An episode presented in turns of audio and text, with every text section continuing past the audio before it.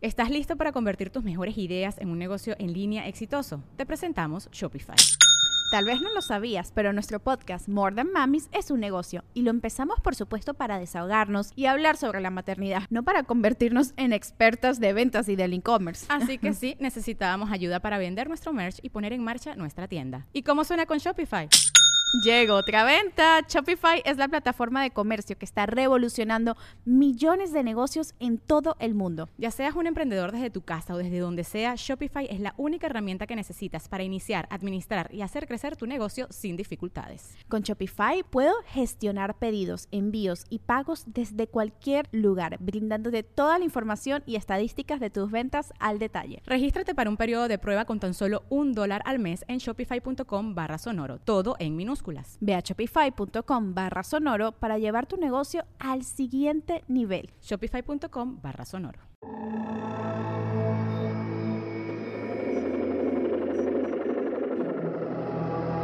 Y este ente me empezó a atacar con ataques cada vez más violentos.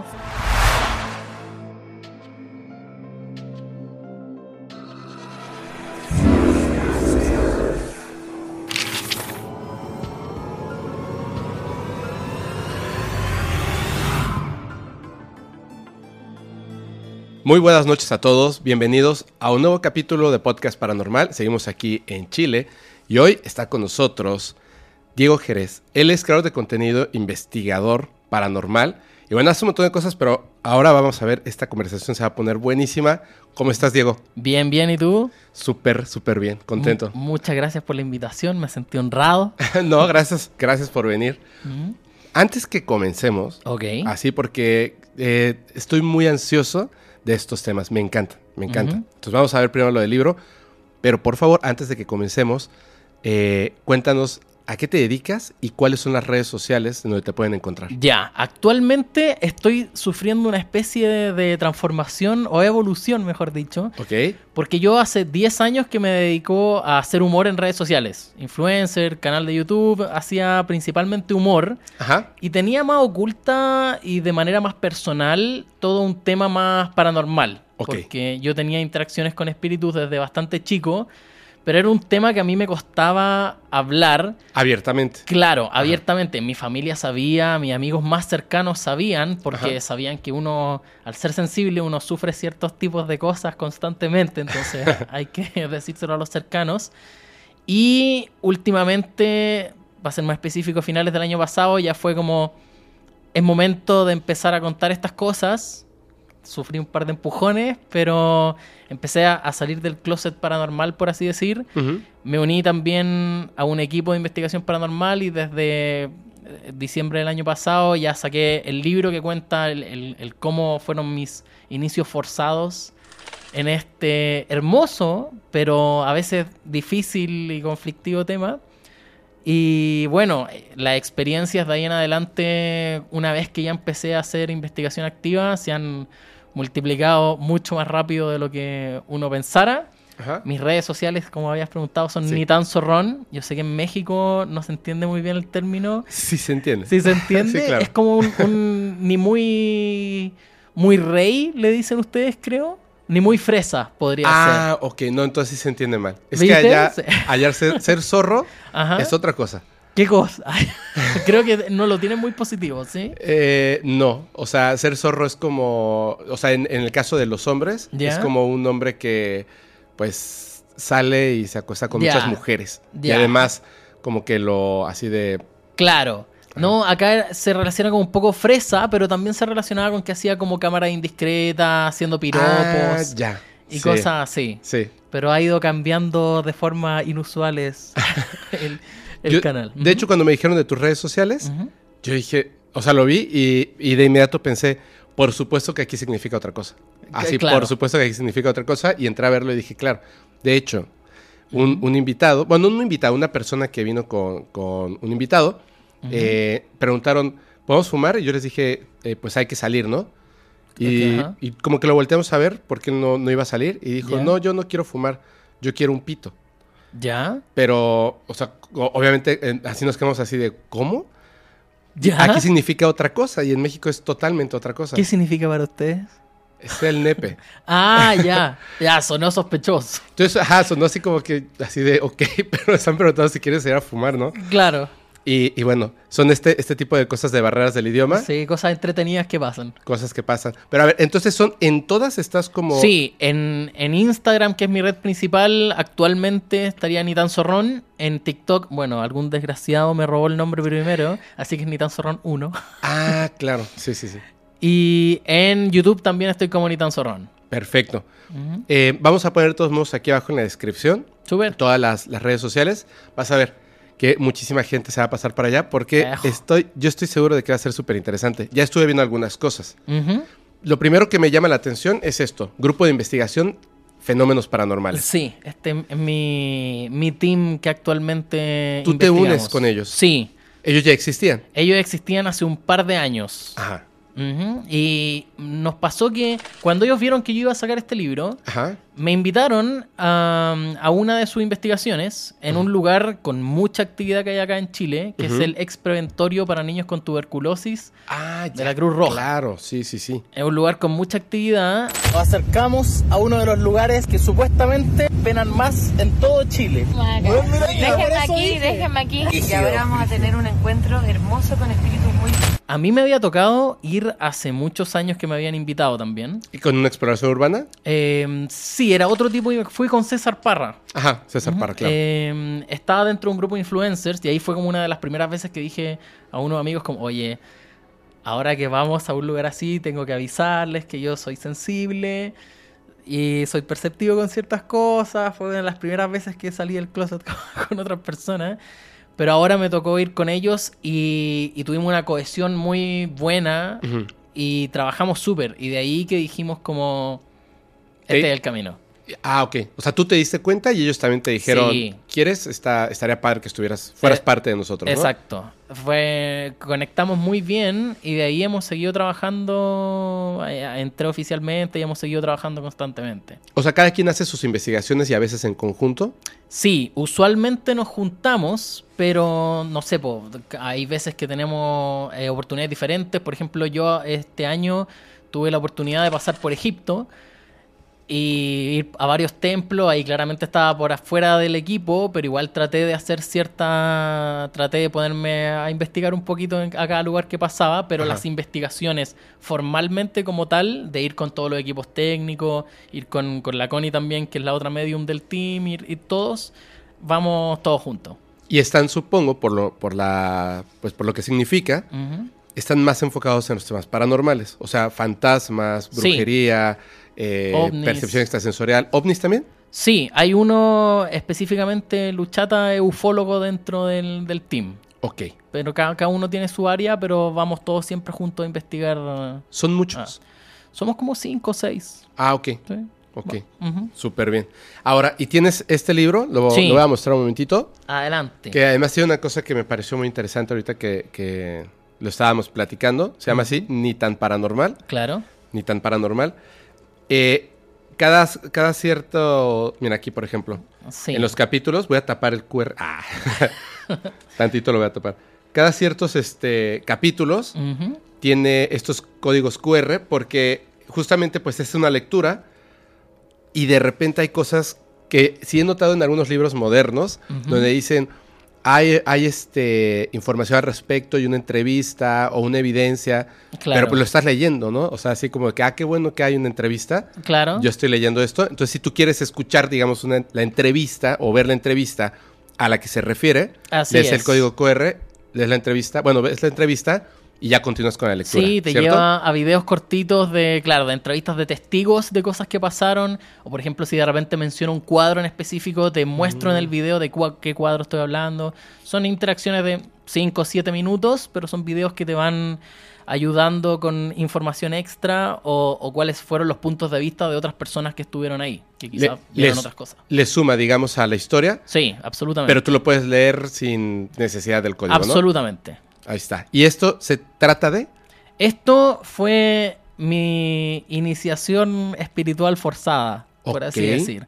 Habla desde cómo yo no entendía nada lo que me estaba pasando, en Ajá. el sentido de que veía gente en mi casa. Y me daban un terror horrible cuando me di cuenta de que el resto de mi familia No no, los los, veía. veía. O eh, empecé a cuestionar mi sanidad mental también en, en cierto momento. Y pasa de eso a empezar a entender cómo funciona, a empezar a tratar de manejarlo, el cómo fue ese proceso, las personas vivas y muertas que me ayudaron a manejarlo, porque eventualmente llegó un, un espíritu adorable Ah, que siento que para mí salvó mi vida, Ajá. que fue la que se sentó y me dijo, esto no tiene por qué ser malo, esto a ver, es bueno. A ver, es que a mí me interesa mucho no, que me, nos- bueno, que cuentes la historia, pero desde el principio. Está muy bueno. Y de eso trata, ¿no? O sea, ya con todos los detalles. Claro, con los detalles, entrevistas y cómo fue el desarrollo hasta el momento en que ya lo acepto, por así decir, y empiezo a ver cómo puedo utilizar esta sensibilidad en, a favor de otras personas. Claro. Hacer investigaciones, ayudarles a entender Claro. lo que están viviendo, etcétera. ¿no? Claro, y a, a espíritus que a veces están atrapados y no pueden cruzar, Ajá. Porque hay mucha gente que actualmente se dedica también a ayudar a las personas vivas, pero no hay tantos que se dedican a ayudar a personas muertas que a veces también necesitan ayuda. Imagínate, tuvimos aquí en el podcast de lo que te estaba contando hace rato. Eh, ay, yo, yo sé que ya la gente ya lo sabe, pero te lo voy a resumir así. Ok. Conozco a una bruja en, en un mercado muy famoso en México que se llama el mercado de Catem... de- no, perdón. El mercado de Sonora. ¿Cierto? No, no, no, no. El mercado de Sonora, el mercado de Sonora. Así se llama. Pero está en la Ciudad de México. Muy famoso porque hay muchas brujas, brujos. O sea, tú vas ahí y puedes comprar todo para cualquier tipo de brujería. Claro, para todo. Cualquier tipo de práctica, bu- buena, mala, este, santería, que es una religión, etcétera todo lo encuentras ahí. Y hay algunas personas que te dicen, soy brujo, soy bruja, chamanes, etcétera, duendes que caminan, hay de todo. Sí. Entonces, lo- lo- la misma gente te dice, ah, nosotros nos dedicamos a vender las cosas que utilizan los brujos y las brujas. ¿Ya? Aquí hay brujos y brujas, pero son para las personas que no saben. Claro. O sea, no son de verdad. La gente que sí sabe es la gente que llega y dice, necesito esto, esto, esto específicamente. Claro. tú si no sabes, ves y dices, pues llevo un montón de semillas y dije. Sí, es como pásame un poquito de todo.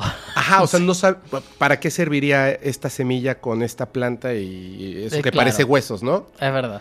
Y yo vi gente que llegaba hasta, así la persona con compañía le dije, mira, y no observaba lo mismo que yo, pero llega, por ejemplo, una mujer Que se le veía el dinero, pero así mucho, mucho dinero, ¿no? Y le decía, oye, eh, quiero tal cosa, pero no esto que está aquí. Y, y pedía cosas, no tocaba, se la pasaba haciendo esto, tenía unas, mm, unos amuletos aquí en específico, tenía ademanes como para expulsar como cosas que se le acercaran. Claro. Ve, le ponen las cosas y dice, pónmelas aquí, las observa. No, eso no es lo que quiero. Y se va. O sea, estaba buscando algo en específico. Claro. Esa, yo, o sea, esa señora, esa señora es una bruja de verdad. Sí, O sea, ella sabe lo que va. exacto. Y en todo esto nos dicen, hay una persona que sí, o sea, esa sí es buena. ¿Ya? Y le estuvimos buscando, no lo encontramos. Yo hasta pensé que era broma, que el local no existía. ¿Ya? Y de repente, ya cuando nos íbamos, me acordé que yo le había quedado de comprar a una amiga bruja unos amuletos. Entonces nos regresamos y donde estábamos ahí comprando, le pregunto a la persona, ¿de casualidad tú conoces a la bruja Aura? Y me dice, sí, está aquí arriba. ¿Ya? Y así como de, ¿qué? Y en- hace cuenta que, como lo dice en la historia del peyote, ¿me Claro. acuerdo? que tú vas a buscar y no encuentras. Y de repente encuentras uno en el desierto Claro. y en ese momento cuando tú tomas ese peyote, es como que abre algo en tu mente Sí, todos. y ya ves, hay un montón de peyote. Así, ya lo ves. Sí. Lo mismo, ¿no? Así, había un anuncio enorme que decía bruja ahora y yo así, de, qué barbaridad. Y pasé como tres veces. Subimos, Ajá. platicamos con ella, súper buenísima onda, bla, bla, bla, bla. Yo había rentado un departamento, así como este, Ujú. en la aplicación y pasaban cosas feas. ¿Ya? Apestaba el departamento, de verdad pasaban cosas feas. Entonces, yo no, yo no comenté nada. Claro. Simplemente estaba hablando con ella para quedar de acuerdo y grabar. Cuando de repente ya nos íbamos, sí, este, mucho gusto. Estábamos sentados en un espacio chiquititito, una mesita como este tamaño. Ok. Algo estábamos platicando, cuando de repente suena algo así, ¡paz! Y volteo y había una vela usada en el suelo. Ya. Pero, o sea, todavía se estaba moviendo de que acaba de caer. Y yo la volteé a ver a ella y le dije, ¿eso es tuyo? Y me dijo, no, eso es tuyo. Y yo observé el lugar Ya. de donde pudo haber caído la vela. Claro. Y no había nada. Y le dije, ¿pero cómo? Y, y ella se agachó y le dije, no, no lo toques. Y me dijo, no pasa nada. Y me dice, esto es para ti. Me dice, te lo mandan para que lo pongas en la casa en la que estás y se vaya lo que está malo. Porque no la aprendí el, eh, mismo día, la aprendí uno o dos días después. Tuvimos un en vivo. La persona que estaba operando, porque, eh, porque hay que hacer cambio de cámaras digitalmente, etcétera, tres veces se tuvo que parar al baño a, a vomitar.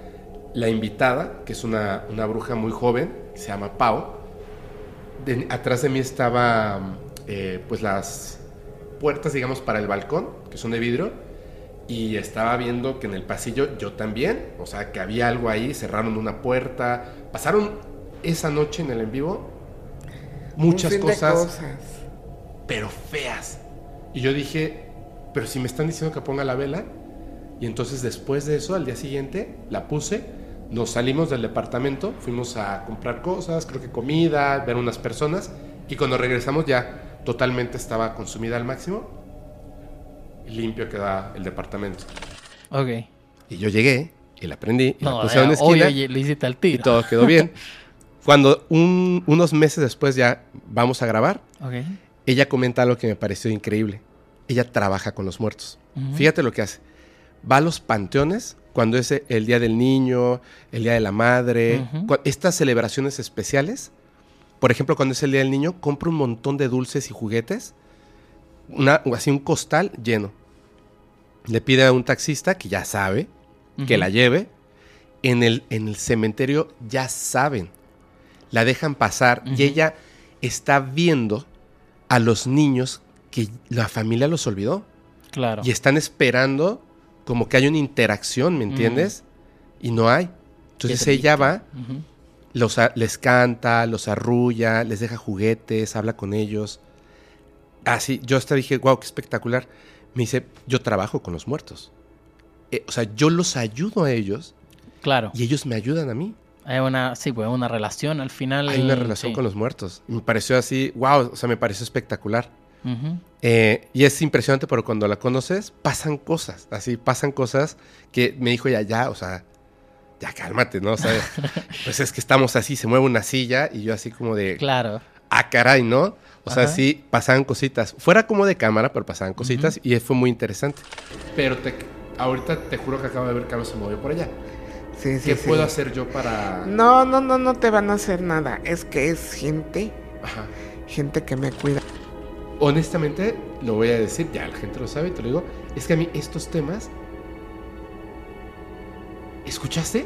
Sí, Como un bebé llorando. sí, sí, sí. Hoy. Estos temas por eso me dan miedo. Tú tienes esta relación con los muertos, ¿no? Sí. A ver, ya no te voy a interrumpir, perdón. Es que no, si no, lo yo, contaba, estoy súper entretenido escuchando también. Cuéntanos, Ujú. desde, desde que empezó todo. Ya. Desde que empezó todo. Supongo que de niño, ¿no? Sí, no sabría decir cuál fue el momento exacto en donde comenzó, pero mm, yo creo que hay un par de situaciones que recuerdo más de niño que sí me marcaron. A ver. Eh, recuerdo haber estado, no sé cuál fue primero o cuál fue después, porque eran todas de muy niño, pero recuerdo haber estado durmiendo en mi pieza en la mitad de la noche, de repente despierto y empiezo a escuchar ruidos desde el living. Estaba- yo, mi pieza estaba acá, el living estaba para allá y había un pasillo aquí que unía mi pieza, la de mi hermana y la de mis papás. Y de repente empiezo a escuchar ruidos desde el living de alguien que como que arrastraba los pies bastante. Ajá. Y empiezo a escuchar que lentamente se empieza a acercar por el pasillo. Ajá. Entonces yo me empiezo a poner nervioso y empiezo a mirar la, la puerta de mi pieza para ver si algo efectivamente Estaba ahí. estaba ahí. Voy escuchando, voy escuchando. Y uno creería que mm, cuando se escuchan este tipo de cosas no ves nada. Ajá. Aquí, lamentablemente, no fue eso lo que pasó, sino que veo a un tipo a esta altura ya no podría recordar bien la edad, debe haber sido entre unos 40 y algo, 50 y algo, de, un, de, de traje azul que llega hasta el final del pasillo. Se para prácticamente afuera de, de mi puerta.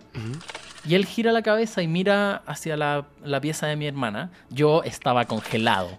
No podía hacer ni un ruido, no podía moverme, no podía hacer nada. Porque tú... tú Yo me asusté. Sí, claro, no pensabas en un fantasma, sino hay una persona en claro, mi casa. ¿quién es esta persona? ¿Por qué está en la mitad de, de la noche en mi casa? Yo me quedé petrificado nomás. Claro. Además que no estaba en, en actitud de, de estar robando nada, sino que se veía... No sé qué estaba haciendo. Ajá. Él miró hacia su, a su derecha, la pieza de mi hermana. Lentamente giró y miró como un cuadro que había en la mitad del pasillo Ajá.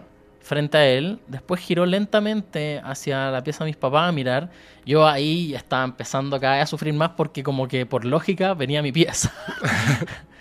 Eh, hasta que eventualmente giró su cabeza y me miró directamente a los ojos. Yo ahí eh, sentí un, un terror horrible. Pero en su mirada, en verdad, hacia mí era desinterés. Era nada. No le yo no le interesaba, yo estaba aterrado, pero pude ver dentro de su mirada como desinterés. Ajá. Y simplemente giró y volvió al living. Se regresó caminando. Sí, ¿Caminaba raro? Caminaba como arrastrando un poco los pies. ¿Como cansado? Claro, yo ahora que, que ya tengo así como un poco más adulto y después de haberlo analizado, era que estaba desorientado. Ah, ok. No sabía exactamente dónde estaba o por qué estaba o dónde estaba la gente que él estaba buscando, que no era la misma gente que él veía ahí. Y como que no reaccionaba de... No, No entendía, reaccionaba. ¿no? Simplemente estaba... Por eso no eres tú la persona que estoy buscando. Claro, me miró y desinterés total. Ahora para mí fue terrible Claro. en ese momento, pero, pero era simplemente desorientación. ¿Y más o menos cuántos años tenías? Yo debía haber tenido entre 5 por ahí, cinco- alrededor de 5 años, yo creo. Claro, ok. Em, ¿Eso se lo cuentas? Un poco más. ¿Y eso se lo cuentas a tus papás, a tus hermanos? Yo le algo? contaba a mi mamá, a mis papás, todo, así como mamá, hay alguien en el living. Además que esa fue la primera vez que lo vi, pero no fue la única. Después Ajá. se hizo súper constante. Cuando yo quería ir al baño, igual tenía que como acercarme o cruzar un poco ese pasillo Ajá. y alcanzaba a ver un poquito de lo que había en el living y alcanzaba a ver sus pies ¿Del mismo señor? del mismo señor sentado en el sofá. Alcanzaba a ver solamente, no sé, pues hasta la rodilla y después se me perdía un poco. Pero yo pasaba en las noches cuando quería ir al baño mirando y alcanzaba a ver sus piernas sentadas en el sofá. Qué miedo. Era, era horrible para mí. Yo le decía a mi mamá, así como, mamá, hay alguien en el sofá. Llegué al punto incluso de decirle también, mamá, quizás deberían llevarme a un psicólogo porque estoy viendo cosas que ustedes no ven. O sea, ¿por qué? ¿Qué te decía tu mamá? Te decía, Mi no, hijo. No, tranquilo. Ahora, una vez que ya crecí, mi mamá me dijo, en verdad yo también lo vi. A ese mismo hombre. A ese mismo hombre, y mi mamá era sensible también, o es sensible. Lo vieron los vecinos también. Pero a mí me ocultaron esa información de chico porque iba a ser terrible. Lo que pasa es que también, o sea, y lo noto con muchas personas, adultos, que aunque tengan esa sensibilidad o que de repente lo hayan visto, les da miedo que sus hijos, sobre todo cuando están muy chiquitos, sean como, tengan esa, esa apertura tan fuerte, ¿no? Sí. Porque a veces sí los empieza a afectar. Sí, pues, no, obvio que sí, pues, sí. Me acuerdo también otra, otra vez que, no sé, pues yo estaba, mi mamá estaba como con una reunión de amigas Ujú. Eh, y entre eso me llegó, me, una de las amigas entró a mi pieza, empe- empezó como a conversarme, pero ya se estaba haciendo más tarde. Eh, eventualmente entra mi mamá y yo le dije y me dijo, Diego, buenas noches, y como que yo veía que su amiga no se iba, po. Y le dije, mamá, eh, ¿le puedes decir a tu amiga que, que me voy a dormir? Y mi mamá me dice, ¿qué amiga? y yo miro a la señora que estaba sentada en mi cama y como que me sonríe. Y claramente eso provoca cierto trauma en parte en uno, pues, porque... No la ve y está ahí. Claro, yo hubo muchas veces, yo muchas noches me dormía llorando porque esa señora volvía a entrar a mi pieza y me hablaba. ¿Qué te decía? A este punto ya no me acuerdo. Hay veces que yo ni siquiera trataba de escucharla y me balbuceaba cosas y a veces hablaba sola.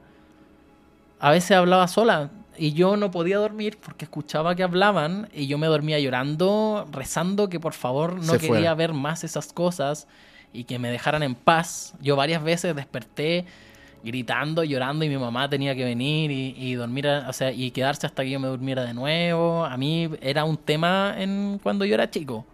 A lo mejor por eso trataba como de, de hacerte creer que te lo estabas imaginando Claro, para que de esa forma quizá desapareciera, ¿no? Claro, en parte. Además que ella sufrió por algo similar cuando ella era chica. Y para ella eventualmente esa fue la solución. Decir como no, aquí no hay nada. Y cerró ese tercer ojo, por así decirlo. En parte sí, en parte lo sigue teniendo. Por supuesto. Pero no se enfocó en desarrollarlo tampoco. Claro. Que eso es lo que tú sí estás haciendo. Claro, yo eventualmente, yo soy alguien muy curioso Ajá. Y que cuando no entiende algo trata de, de investigar y de llegar al fondo de... Ok. Y eso me, aunque me dé miedo, Ok. Y eso me ha, llegado, me ha llevado a ir desarrollando ciertas cosas que, que quizá ella también tiene el talento, pero no, no se enfocó en desarrollar y quizá ahora también hay más información más accesible que, que hace tiempo para poder desarrollar las cosas. Muy bien. Ahora, eh, bueno, pasa esto cuando estás, eh, chicos. Quiero entender que, por ejemplo, esa mujer de principio te dijo, au- aunque no lo recuerdes por el concepto, te dijo, como empezó a hablar contigo, tú de repente supongo que has preguntado así como, ¿y tú quién eres? Y te dijo, soy amiga de tu mamá. Claro. Algo así, ¿no? O quizás yo lo asumí simplemente porque era reunión de amigas de mi mamá. O a lo mejor tú lo asumiste. Pero cuando tú le dices a tu mamá que le diga a su amiga que se vaya. Ya se habían ido todas. ajá, y te dice, "¿Cuál- ¿qué amiga? claro. Y tú vueltas a ver a esta mujer y esta mujer te sonríe. Ujú.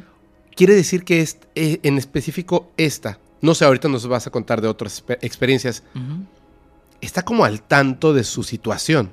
Sí, yo a lo largo de, de las múltiples experiencias que he tenido ahora, he notado que hay un nivel de conciencia muy diferente entre algunos espíritus y otros. Ajá. Hay algunos que están extremadamente perdidos y que no tienen idea ¿De qué pasó? están, claro, de, de- de si están vivos, si están muertos, de a veces se olvidan hasta de su nombre, no, no saben nada. O hay algunos que se repiten como loop, están como un poquito atrapados en un ciclo. ¿Se olvidan de su nombre? Mira, hay algunos que no, como que no, no reaccionan nomás. Y están, me ha tocado ver, tristemente, espíritus que me repiten todo el rato lo mismo. No, y lo hago tratar de salirse de su ciclo y me vuelven a repetir lo mismo. Es como un Co- disco que está. ¿Cómo qué? ¿Cómo qué? Eh, déjame ver cuál de las tres historias de- que he visto. Mira, recuerdo una en una casa que da- caminabas todo el rato, hacía exactamente el mismo recorrido. Y cuando yo le decía como, eh, está bien, y me decía, no quiero morir, no quiero morir. Y seguía caminando y dice, pero usted cómo se llama? Y me volvía a decir, yo no quiero morir, no quiero morir. Y se tomaba, y se tomaba el estómago. Entonces había gente que, que hay que buscar el cómo hacerlos reaccionar porque están como repetitivamente en un ciclo perdido. Mientras que hay otros con una conciencia súper alta o incluso conocen acontecimientos que van a pasar y que pero son distintos tipos de... O sea, en, en sí dicen que los... Es que fantasmas suena raro, ¿no? Sí. Decirles. ¿Qué son? Yo usualmente considero que los que tienen más, más conciencia son espíritus más elevados. Espíritus. Sería como, como la palabra para todos ellos. Espíritus más elevados, espíritus Sí, un poquito más...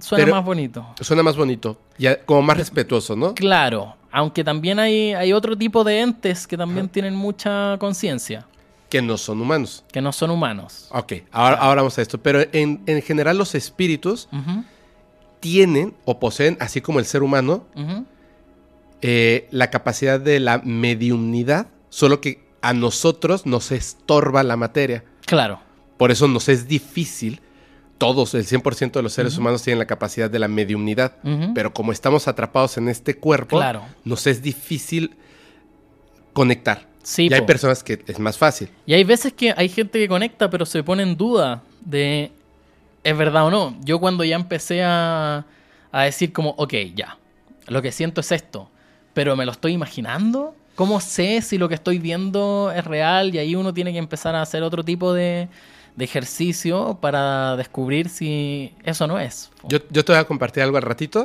que, que es así va a ser exclusiva. Ahora Ok. sí. Te preguntaba por lo siguiente. Me dicen muchas personas, por ejemplo, los que utilizan em, herramientas, por ejemplo, la Ouija, utilizan eh, péndulos para hacer una canalización con espíritus. En general, espíritus, porque no siempre son humanos. Me dicen que los espíritus conscientes, todos tienen la capacidad de la mediunidad. Te pueden decir cosas, no exactamente de- del futuro, sí pueden predecir eventos futuros que son como, como catástrofes, por ejemplo, o Claro. algo que no se puede cambiar. Claro. Porque lo demás no se puede visualizar claramente algo. Los eventos canon. Exactamente, los eventos canon. Pero, por ejemplo, no es que ellos vean tu pasado, sino que cuando ellos contactan contigo y hablan contigo, ellos saben todo de ti. Esa es una capacidad porque ellos no están viendo y viviendo el momento presente. Claro. Están ellos ven viendo tu aura al final. to- exacto, que toda la masa de eventos en una forma de Que energía. tiene, claro, tu aura al final contiene la información un poco de, de tu vida. po. Y por eso pareciera que leen tu mente. Claro. Pero esa es la capacidad que tienen, es cierto, entonces. Me duran dos años, casi tres años. Los terrores nocturnos, cuando nos cambiamos de casa, fue abruptamente por una situación que ya no se podía soportar ahí, no solamente conmigo, sino con todos mis hermanos y mis padres. Total que me decía siempre, no la veas a los ojos. Y pues, bien que mal estábamos, ¡ah! me baja más y en eso me volteé a ver, cabrón. Y en ese momento sí me acordé de Dios. Wow. Se me queda viendo a los ojos y me dice, todo aquello que le temías que estaba debajo de tu cama éramos nosotros. En ese momento fue así, como un zumbido en mi cabeza, así. Y esos recuerdos de asomarme abajo de la cama de esa casa. Em- em, me he encontrado con espíritus que sí. Los Con- que son con- más conscientes. Sí. Ok. Y eso pues es bueno y al mismo tiempo es malo porque hay es- espíritus que no son buenos Ajá. y que lo usan como arma en contra de uno al final. Ok. A ver, ahorita vamos a ir a eso, a los espíritus malos. Ok. Pero estábamos en tu historia, estabas chiquito, estabas Sí. viendo estas cosas. Sí. Tu mamá, o sea, tú le pediste a tu mamá, mamá, llévame al psicólogo. O sea, no lo pedí, lo sugerí. Lo sugeriste, pero estabas muy chico cuando lo sugeriste. No sé exactamente cuántos años tenía. Ajá. Eh, de haber tenido unos siete por ahí. No sé cuántos años habré tenido. Pero al final me dijeron, no, quédate tranquilo si todo está bien. Y creo que fue la decisión correcta porque quizás de haberme llevado, quizás hubiese tenido un mal diagnóstico y quizás me hubiesen empastillado por cosas que en verdad no, no había que, que empastillar o nada. Wow. Ok. Eh, ¿Tú cuántos Ahora- años tenías cuando le dices esto a tu mamá? Poco. Ahora, hubo un evento específico A ver. que me hizo cerrar el tercer ojo y yo dejé de ver todo este tipo de cosas hasta los 17 años por ahí. 16. ¿Cuántos 17. años tenías cuando cerraste el tercer ojo? Yo creo que debía haber tenido unos 8, 9 por ahí. ¿Y tú conscientemente hiciste algo para que eso pasara? No. eh, A ver, cuéntanos, cuéntanos. Estaba esta señora Ajá. a la cual, que, la que no se callaba nunca. Ajá. Yo estaba llorando ahí en mi pieza como solía hacer. y de repente la pieza se iluminó, mi pieza, con una luz extremadamente fuerte. Eh, no era luz solar, pero tampoco era luz eléctrica. Simplemente se iluminó eh, con una luz que provenía desde la puerta. La señora que estaba hablando se quedó en silencio automáticamente. Eh, yo miro la puerta y veo a mi mamá parada en la puerta. Lo cual era raro porque mi mamá no brilla. Entonces, pero se veía como mi mamá. Ok. Cuando ella se para en la puerta, el espíritu que estaba de la señora esta que hablaba, aparte de que se quedó callada, como que me miró, como que agachó la cabeza y se paró y se fue, sin decir nada. ¿Hacia dónde se fue? Se fue de la pieza. Como que caminó y se deslizó y se desvaneció, básicamente. Ok. El espíritu de, con la figura que yo veía como mi mamá, Ajá. se acerca a mí y se sienta al frente mío. ¿En el piso? No, no, no, en la cama. Ah, ok. Se sienta en la cama. Y yo la miro y yo viendo que la reconocía físicamente como mi mamá, pero su presencia, su aura no correspondía a la de mi mamá. Ajá. Porque uno siente el aura, o por lo menos yo siento el aura de la gente. Sí, y, Y no te das cuenta, no es. Claro, no es. Entonces le pregunté, mamá. Y ella simplemente como que me sonrió, levantó la mano y me tocó la frente. Y me fui a negro. Nunca más vi un espíritu en ese momento en que me pone la mano en la frente. No sé qué pasó. No sé si me dormí automáticamente. Algo pasó, pero yo olvidé ese acontecimiento hasta, hasta como los 20 años, ese acontecimiento específico. Y regresó a tu mente Regresó acontecimiento. a mi mente después. O sea, tú ya no sabes por qué ya no aparecían. No, para mí nunca, no, para mí un día dejaron de aparecer. Y tú Y feliz bueno, yo hiciste no me tu vida. quejé. Claro. claro, tú feliz tu vida de, de niño. Exacto. Hice mi vida de niño hasta que a los 16, 17 años eh, empezaron a escucharse ruidos raros en mi casa, en una nueva casa en la que yo vivía. ¿Y no ocurrió algo N- que lo desatara, que lo Simplemente empezaron a escucharse ruidos. empezaron otra vez? En tu casa. En mi nueva casa, yo me había cambiado de casa. Ok. ¿Toda la familia? Toda la familia lo escuchaba, pero principalmente mi hermana y yo, porque solíamos estar solo en las tardes. Mis papás estaban trabajando y empezamos a escuchar ruido. Creo que mi hermana fue la primera en escucharlos con una amiga de, de curso, pero la primera vez que yo lo escuché y que tú decís como...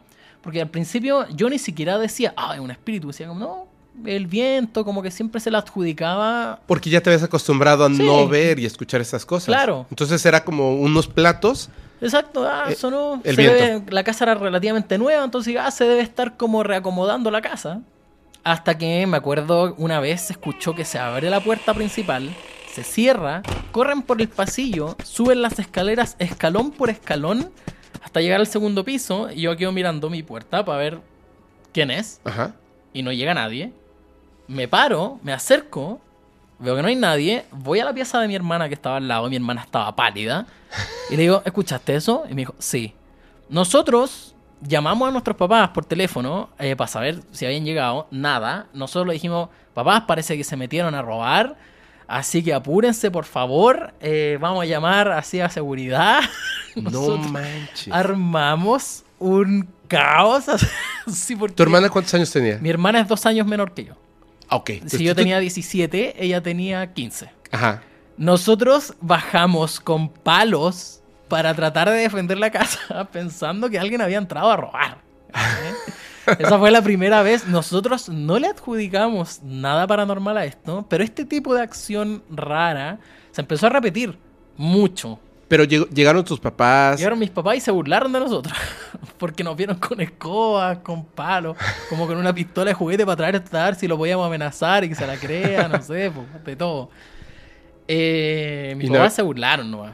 No había nadie. Y así No había nadie. ¿Era departamento o casa? Era casa. Ok. De aquí se empezaron a repetir ciertas cosas. Por ejemplo, cada vez que yo volvía del colegio, mi televisión estaba prendida. Mm. Y, y en el Nickelodeon.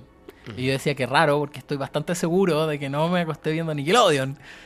Eh, y empecé a, a poner atención y pasaba constantemente. O que estaba mi cama desarreglada cuando yo sabía que había quedado arreglada. Como, como el cuento de Ricitos de Oro, ¿no? Alguien utilizaba mi cama. Exactamente. Entonces yo empecé, teníamos una señora que no- nos ayudaba a hacer el aseo, entonces dije, pucha, en volá, en una de esas le gusta sentarse en mi cama a ver Nickelodeon. Y empecé a decir como, oye, traten de ser más ecológicos y apaguen la tele, que sea. Pero empecé a notar ciertas situaciones extrañas que se empezaban a repetir cada vez más. Ajá. Hasta que eventualmente dijimos como... Ya, es suficiente. em, podríamos hacer un Ouija. Como para ver... ¿Eso fue lo que se te ocurrió? Sí, porque un par de años antes, en, un, en una fiesta, en un carrete, Mm. eh, un amigo nos había enseñado a hacer. Y nos había enseñado como las bases. Yo le dije a mi hermana, oye, ¿sabéis qué? Ya que están pasando cosas raras y nosotros no tenemos ninguna... No sabemos bien qué está pasando. Podríamos hacer esto. Podríamos hacer un Ouija y ver si tenemos respuesta. Así como para empezar a descartar cosas.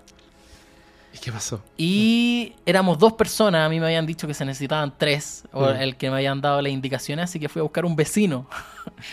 y fui a buscar un vecino que era amigo nuestro y nos pusimos ahí en la pieza de mi hermana en esa ocasión. Hicimos una, una ouija con una cartulina Que, O sea, ustedes la construyeron. Sí, Además. con una cartulina y un plumón dibujamos todo, dibujamos la- el abecedario, las letras, el sí y no, y pusimos como una moneda y, y empezamos así como... ¿Hay alguien aquí presente? No demoró ni dos segundos en irse al sí.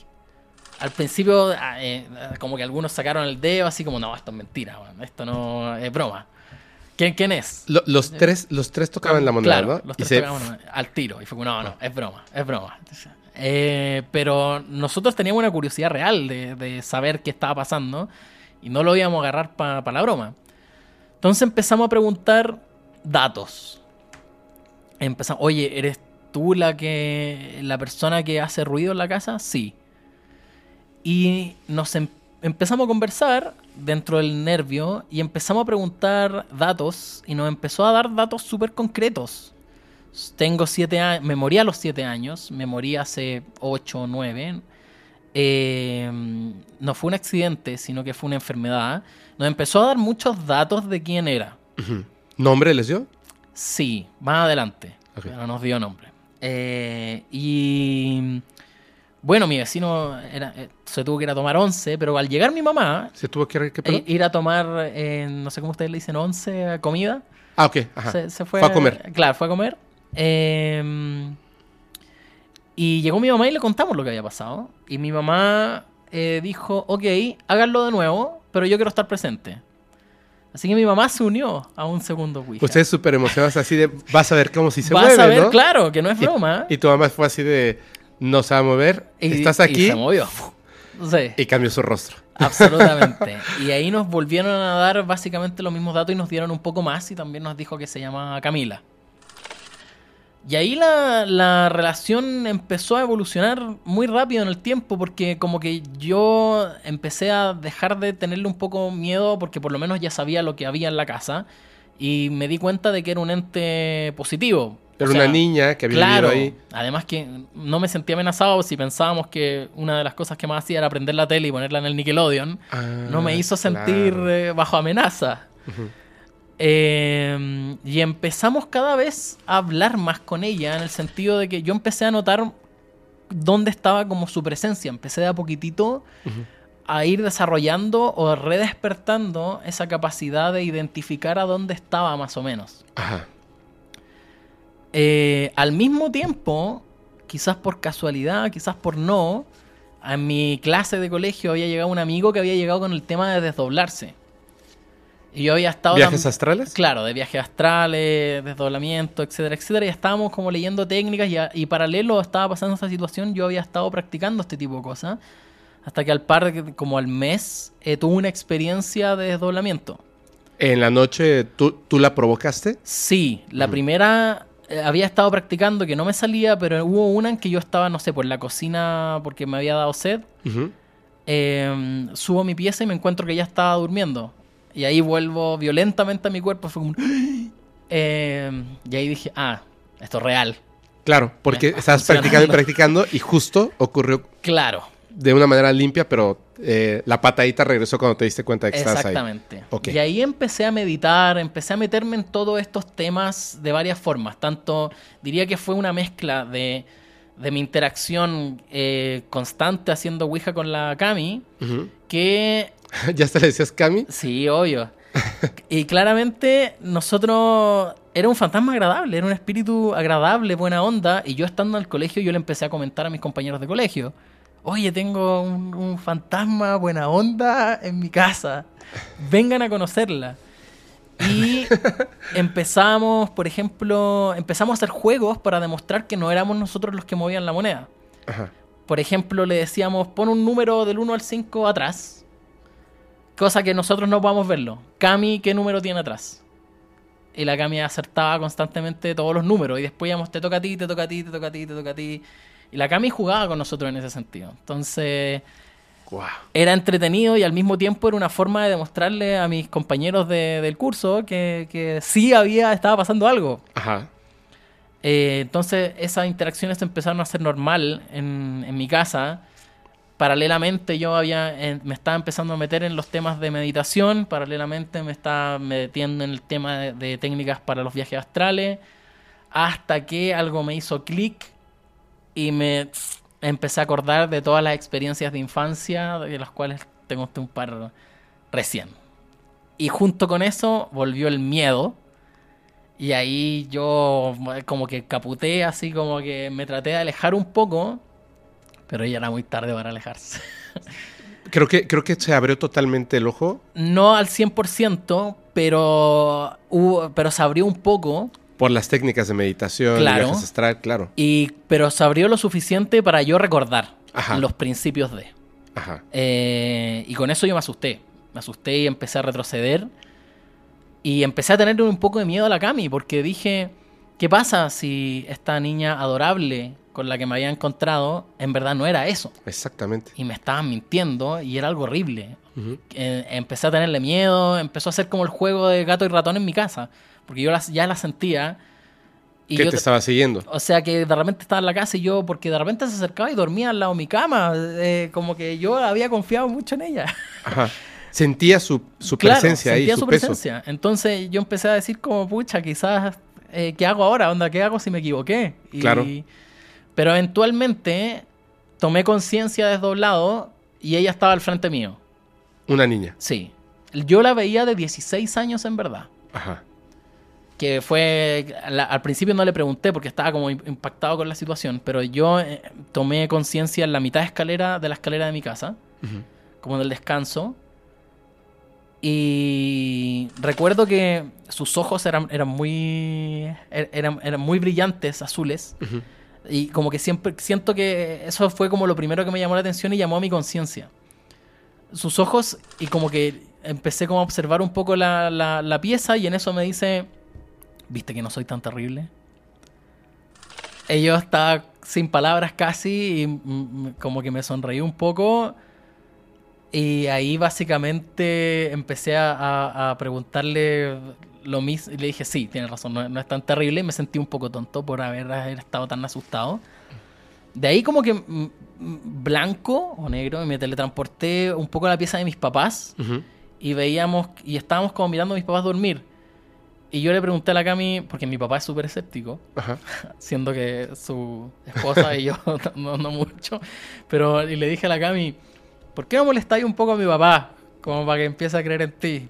Y la Cami me dijo, podría subirme a caballito a tu papá, tu papá seguiría creyendo, seguiría Claro. sin creer en mí. No voy a gastar mi energía en eso.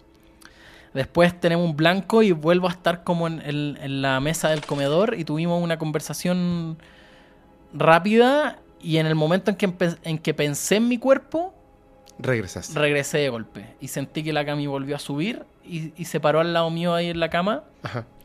y ahí bueno le dije ya no te tengo miedo muchas gracias y ahí empezó a desarrollarse una relación más de amistad y, y ella me empezó a desdoblar seguido y mientras va- iba pasando el tiempo empecé como a desarrollar mi capacidad mejor y empecé a, a absorber información que uno obtiene del astral Ujú. pero en versión física nomás, al punto en que a lo largo de que pasó el tiempo ya no necesitaba desdoblarme para hablar con ella, sino que simplemente escuchaba o entendía lo que me querían decir. A ver. Pero Eso es un resumen. ese, ese es el resumen, pero me surgen varias preguntas. Adelante. Cuando tú hablabas con ella en la Ouija, te Ajá. dijo que tenía siete años. Sí, ¿por qué la vi de 16? ¿Por qué? Excelente pregunta. Lo mismo, yo llegué, cuando llegué a contarle al colegio esto a mis amigos, eh, me preguntaron lo mismo. Oye, pero no habíais dicho que tiene siete. ¿Qué onda? Y claro, yo por lo impactado no se lo pregunté automáticamente. Y a la segunda vez que nos encontramos desdoblados, yo le pregunté, Cami, ¿qué sucede? Onda, ¿cómo es posible este suceso? ¿Por qué? ¿Por qué te veo de 17? Y me dijo que yo nunca en lo que es el astral debería confiar en mis ojos porque los espíritus pueden tomar la forma que ellos quieran, los que tienen más conciencia. Ella se mostraba de una niña de 16 porque yo tenía 17 y para mí iba a ser una imagen mucho más... Como com- una compañera de la eh, escuela. Era como una compañera amiga del colegio. Si se me mostraba de 7, quizás yo igual tenía una percepción más extraña. No ibas a tener una- la misma conversación. Porque Exacto. inmediatamente está la barrera de estoy hablando con una niña Exacto. chiquita. Pero me decía, pero por eso yo me muestro de, de 16. 16. Incluso en otras ocasiones que la vi, ella usaba el color de otro pelo. O sea, el cabello lo tenía de otro color. Claro. O sea, a veces era rubia, a veces era morena. Eh, Sí. Lo chistoso de eso, Ajá. es que aquí te voy a adelantar un poco el tiempo.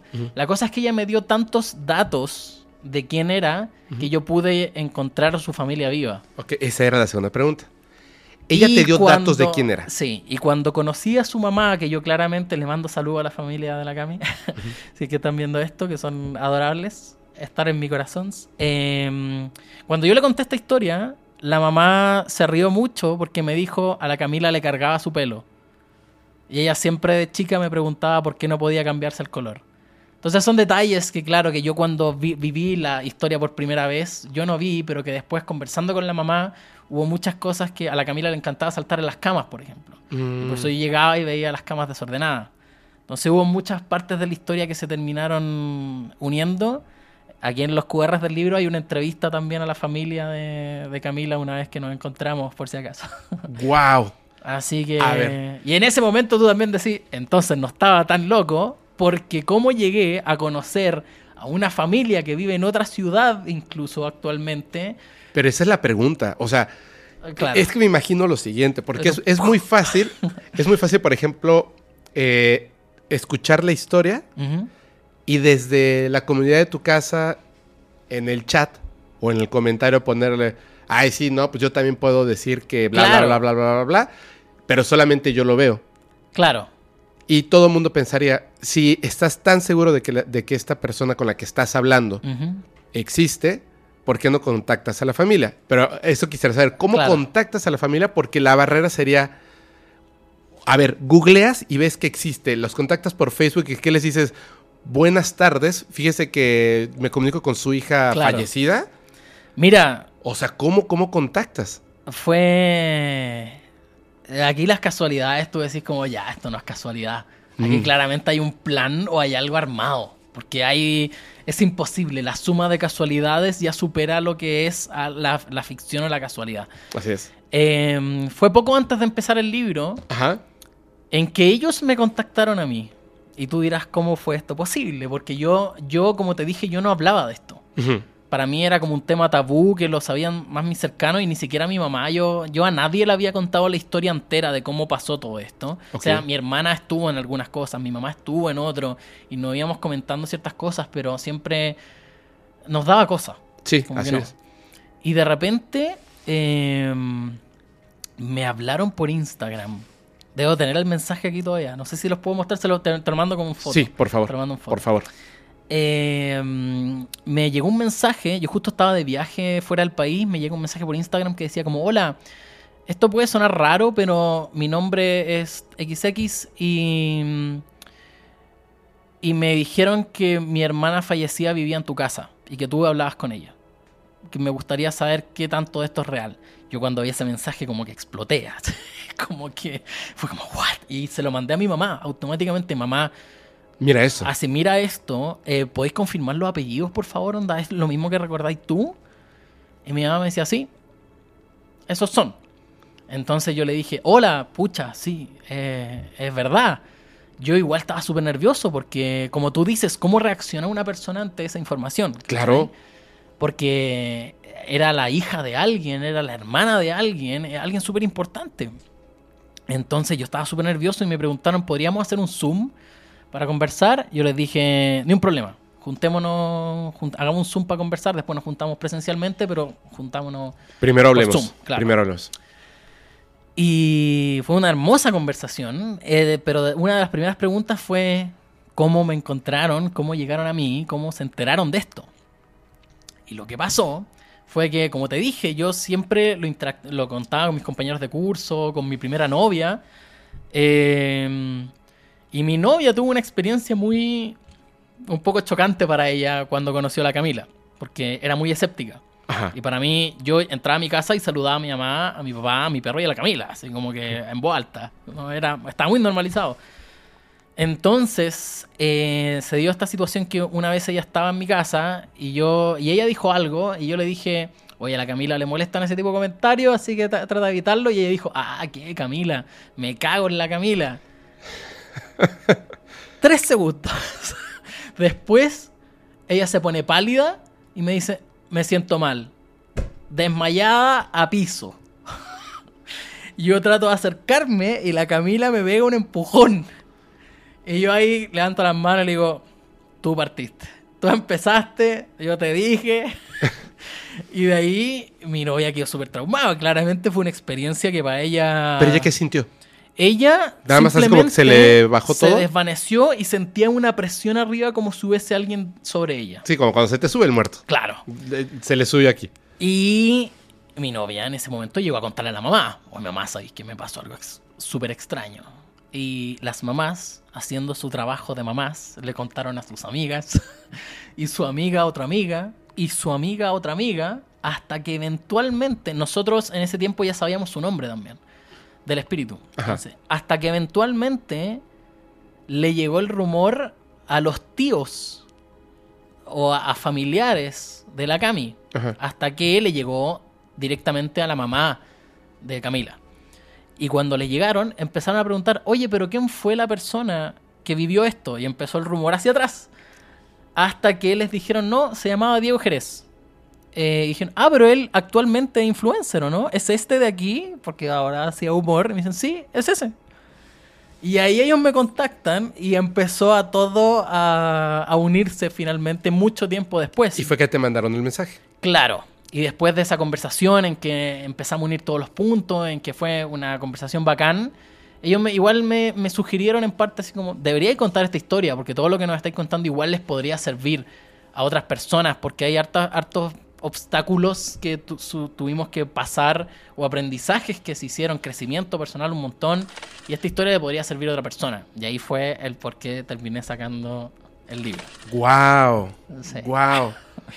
A ver, entonces, bueno, tú hablas con estas personas por Zoom. Me imagino que ha haber sido súper fuerte, ¿no? Fuerte. O sea, fuerte. incluso más que después cuando los conoces en persona, porque Fue muy emocionante. Sí, ha sido muy emotivo. Sí. El que les contaras lo que vivías con, Claro. con ella y de repente, pues, un- unos papás, ¿no? Que pierden a su hija, que sí, Sí, tenía po. siete años, supongo, Tenía siete años cuando, cuando murió, sí. Murió de leucemia, lo que te había dicho, una enfermedad. claro. Wow. No, está impresionante, está impresionante. Y qué bueno que, que hiciste este, este comentario de no saber si en efecto se trataba de, de Cami. Porque es, Claro. a ver, ¿tienes alguna experiencia o algo? ¿O por qué lo dijiste? Bueno, fue un tip muy útil, en verdad. Sí me he encontrado después con otros espíritus que aparecen con una forma que no les corresponde. Que no les corresponde. Sí. Y generalmente utilizan como una forma de niño, niña, porque como que causa... No necesariamente. ¿No? A ver. Eh, una vez vi una que sí se... Que otra novia tuvo que cuando, cuando se acercan mucho a mí a veces despiertan cierta sensibilidad. Ajá.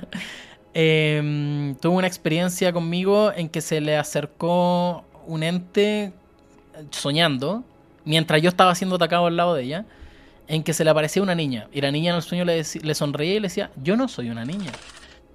Y empezaba como a cantarle algo extraño, mientras yo simultáneamente estaba siendo atacado por un ente muy, muy desagradable. A ver, pero ¿cómo, cómo, cómo, cómo? Cuéntanos, cuéntanos. Eh, fue en un hotel en Argentina. Ajá. ¿Tú Eh, vivías en Argentina? No, yo vivía en Chile, pero no habíamos ido de paseo. Ok. Tú, eh, tu novia y tú Sí, se fueron de paseo a Argentina. Así es. estaban en un hotel. en un hotel. ¿Ella ya sabía que tú tenías esta sensibilidad a las cosas? Sí, pero era, pero no estaba desarrollado todavía. Ok. Porque, o sea, sí y no. Ajá. Todavía no la manejaba bien. Porque con todo esto el tema de la Cami, como que hubo un momento en que la abrí mucho y empecé a sentir todo. Empecé a sentir cosas de las personas vivas, de las personas muertas, empecé a sentir todo. Pero ya, lo siento, pero de ahí viene la parte de cómo te defiendes también. Entonces fue un proceso largo que estoy resumiendo. Y tú estabas en ese momento como a De la que- mitad. Claro, estaba a la mitad. Yo ya en- lo sentía, pero no sabía defenderme, porque la Cami fue un amor de persona conmigo. Pero, ¿Fue? ¿Ya no está? O sea, ya no está conmigo. ¿Se La- quedó en casa? Podríamos decir que puedo llamarla si es que es necesario. Ah, ok, ok. Pero ahora está con su familia. Ah, ok, ok. Ella hubo un momento en que me dijo, ya no tengo nada más que hacer aquí. Me voy. Pero que para mí fue ¿Te- perder a mi ¿Tenía mejor como una misión? Sí, tenía una misión Cami. O sea, en ese otro lado hay reglas y misiones. eh, Sí. Hay, hay los entes con más conciencia sí trabajan en base a, a- a misiones Y impuestas? O sea, le dicen, oye, ayúdanos con esto. Yo creo que se ofrecen voluntarios la mayoría de las veces, por lo menos los entes más, más Conscientes. conscientes y de buena vibra. O sea, no todos son que se quedaron atorados. O sea, No. algunos deciden conscientemente regresar por algo. Sí, hay Para algunos que- ayudar, para- Exacto.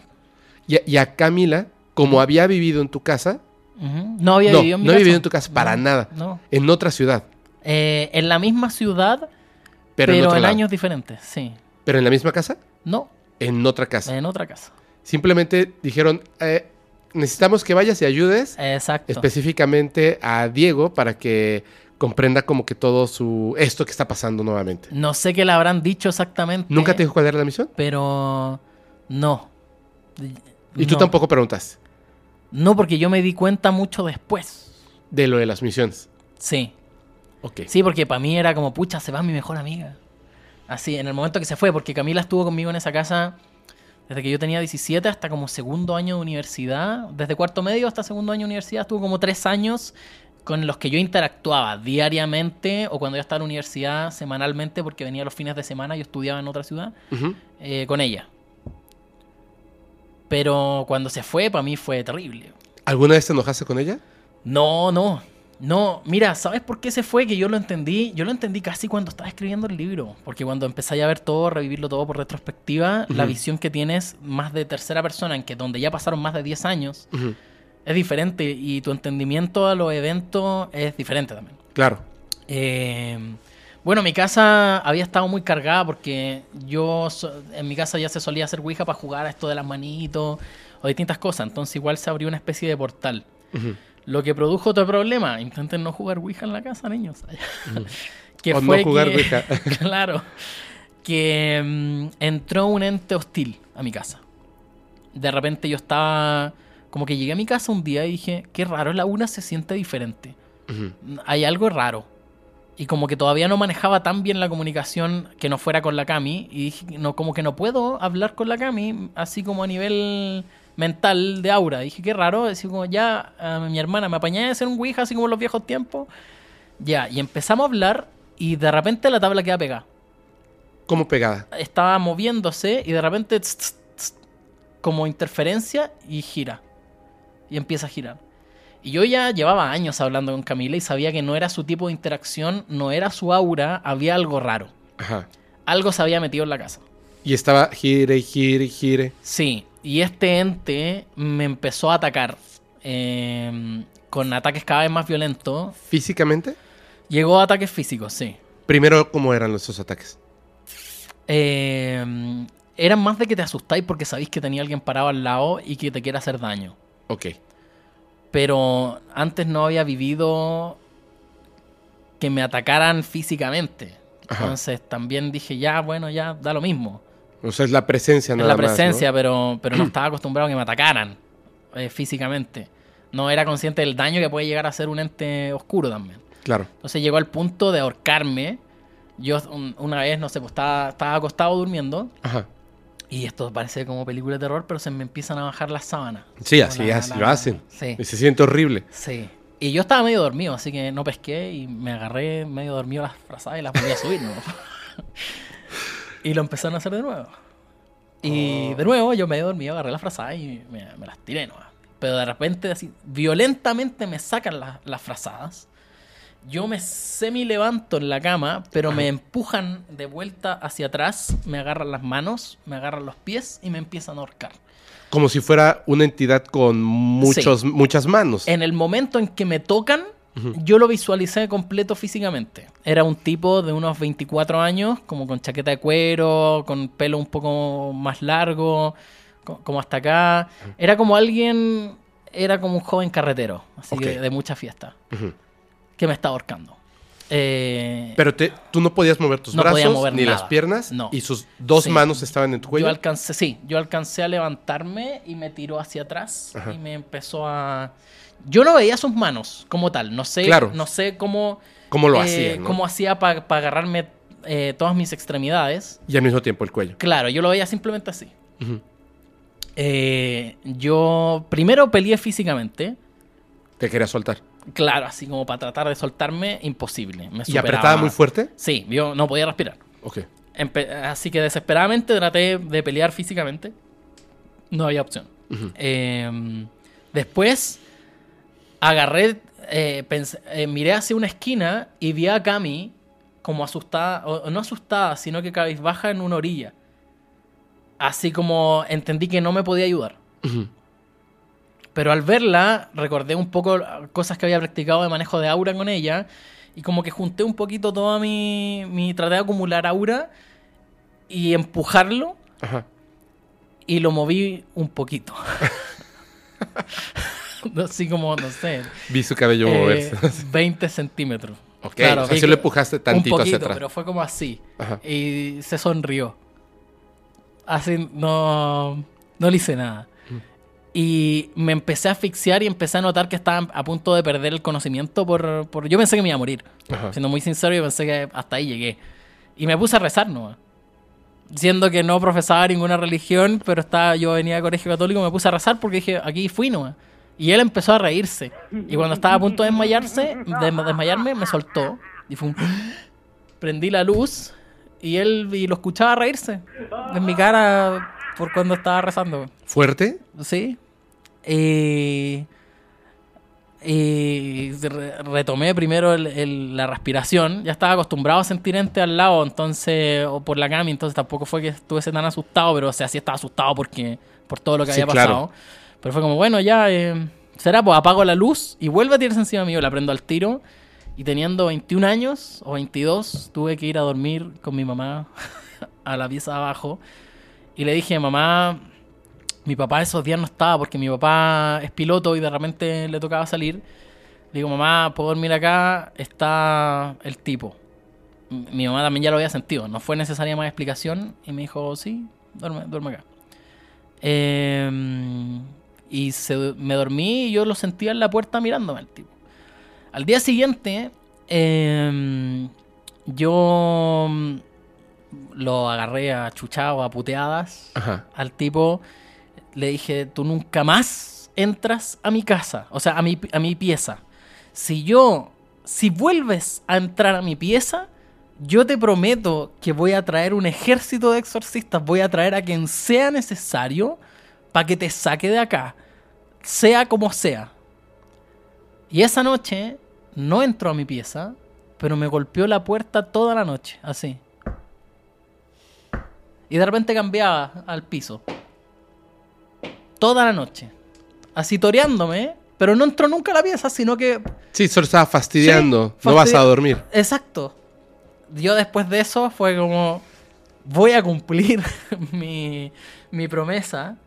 Y bueno, aquí en todo este proceso yo había conocido un par de personas que tenían una capacidad similar a la mía, pero que estaban más avanzados y que tenían más conocimiento y le pedí que fuese a ayudarme a sacar a, la, a esa, a ese ente, como sea. Y fuimos, y efectivamente, eh, el, el- mi amigo este logró sacar al ente. Y en el momento en que el ente lo- logramos sacarlo, la Cami se hizo presente y me dijo, yo también me voy a ir. Y yo como, "Ah, ¿pero por qué? Porque en verdad ya no tengo nada más que hacer aquí. Dijo, no, pero es porque he venido menos a mi casa. Así fue como, ¿puedo venir más? Eh, me dijo, no, en verdad ya no tengo nada más que hacer. Y le dije, ¿nos vamos a encontrar de nuevo? Sí, probablemente cuando llegue el momento. Y se fue. Ahora, después yo me di cuenta, ella se fue exactamente en el momento en que yo logré defenderme por primera vez. Quizás no fue por mis propios medios, pero sí fui yo el que actuó y el que fue a buscar ayuda hasta poder sacar a este ente. Y ahí fue el día en que ella se fue. Wow. Que claro, yo lo, lo entendí mucho después, ¿cachai? Pero una vez que lo ves después, como entendí cuál era su sentido. Ella me introdujo, me, me hizo retomar lo que yo había dejado cuando me habían tapado el ojo y que yo rezaba pa- para que me, me cerraran la capacidad. Y ella fue la encargada de redespertar y ponerme un poquito en la vía que necesitaba quizás que yo eh, siguiera. Y una vez que, que ya ella sabía que yo ya estaba en el riel, fue como, ok, te dejo. Pero también al mismo tiempo tenía que dejarme porque yo al estar al lado de ella me confiaba y me sentía protegido. Estaba en mi nido al final. Así es. Y una vez que me empujó del nido y volé y floté, Ajá. se fue. Se fue. No Gracias. súper interesante. Sí. Ahora, una pregunta a, a Camila Desde ese día que se despidió. O sea, tú sabes que está con sus Está bien. ahora que está bien. Sí. ¿Pero no has vuelto a hablar con ella? Sí, hablé con ella. Yo dije, yo no voy a sacar este libro Si hasta no tener permiso. tu permiso expreso. Ok. en parte, porque sí, pues después quizás saco el libro y me llegan a alegar, así como, oye, eh, claro, eh, necesito tu permiso expreso para sacar este libro. Si bien tu familia, me, tu familia me lo dio, yo necesito el tuyo. Y un día caminando por la plaza, así como se- yo salía a caminar aquí, fue caminando por toda la una calle por aquí, estaba sentada en la banca básicamente.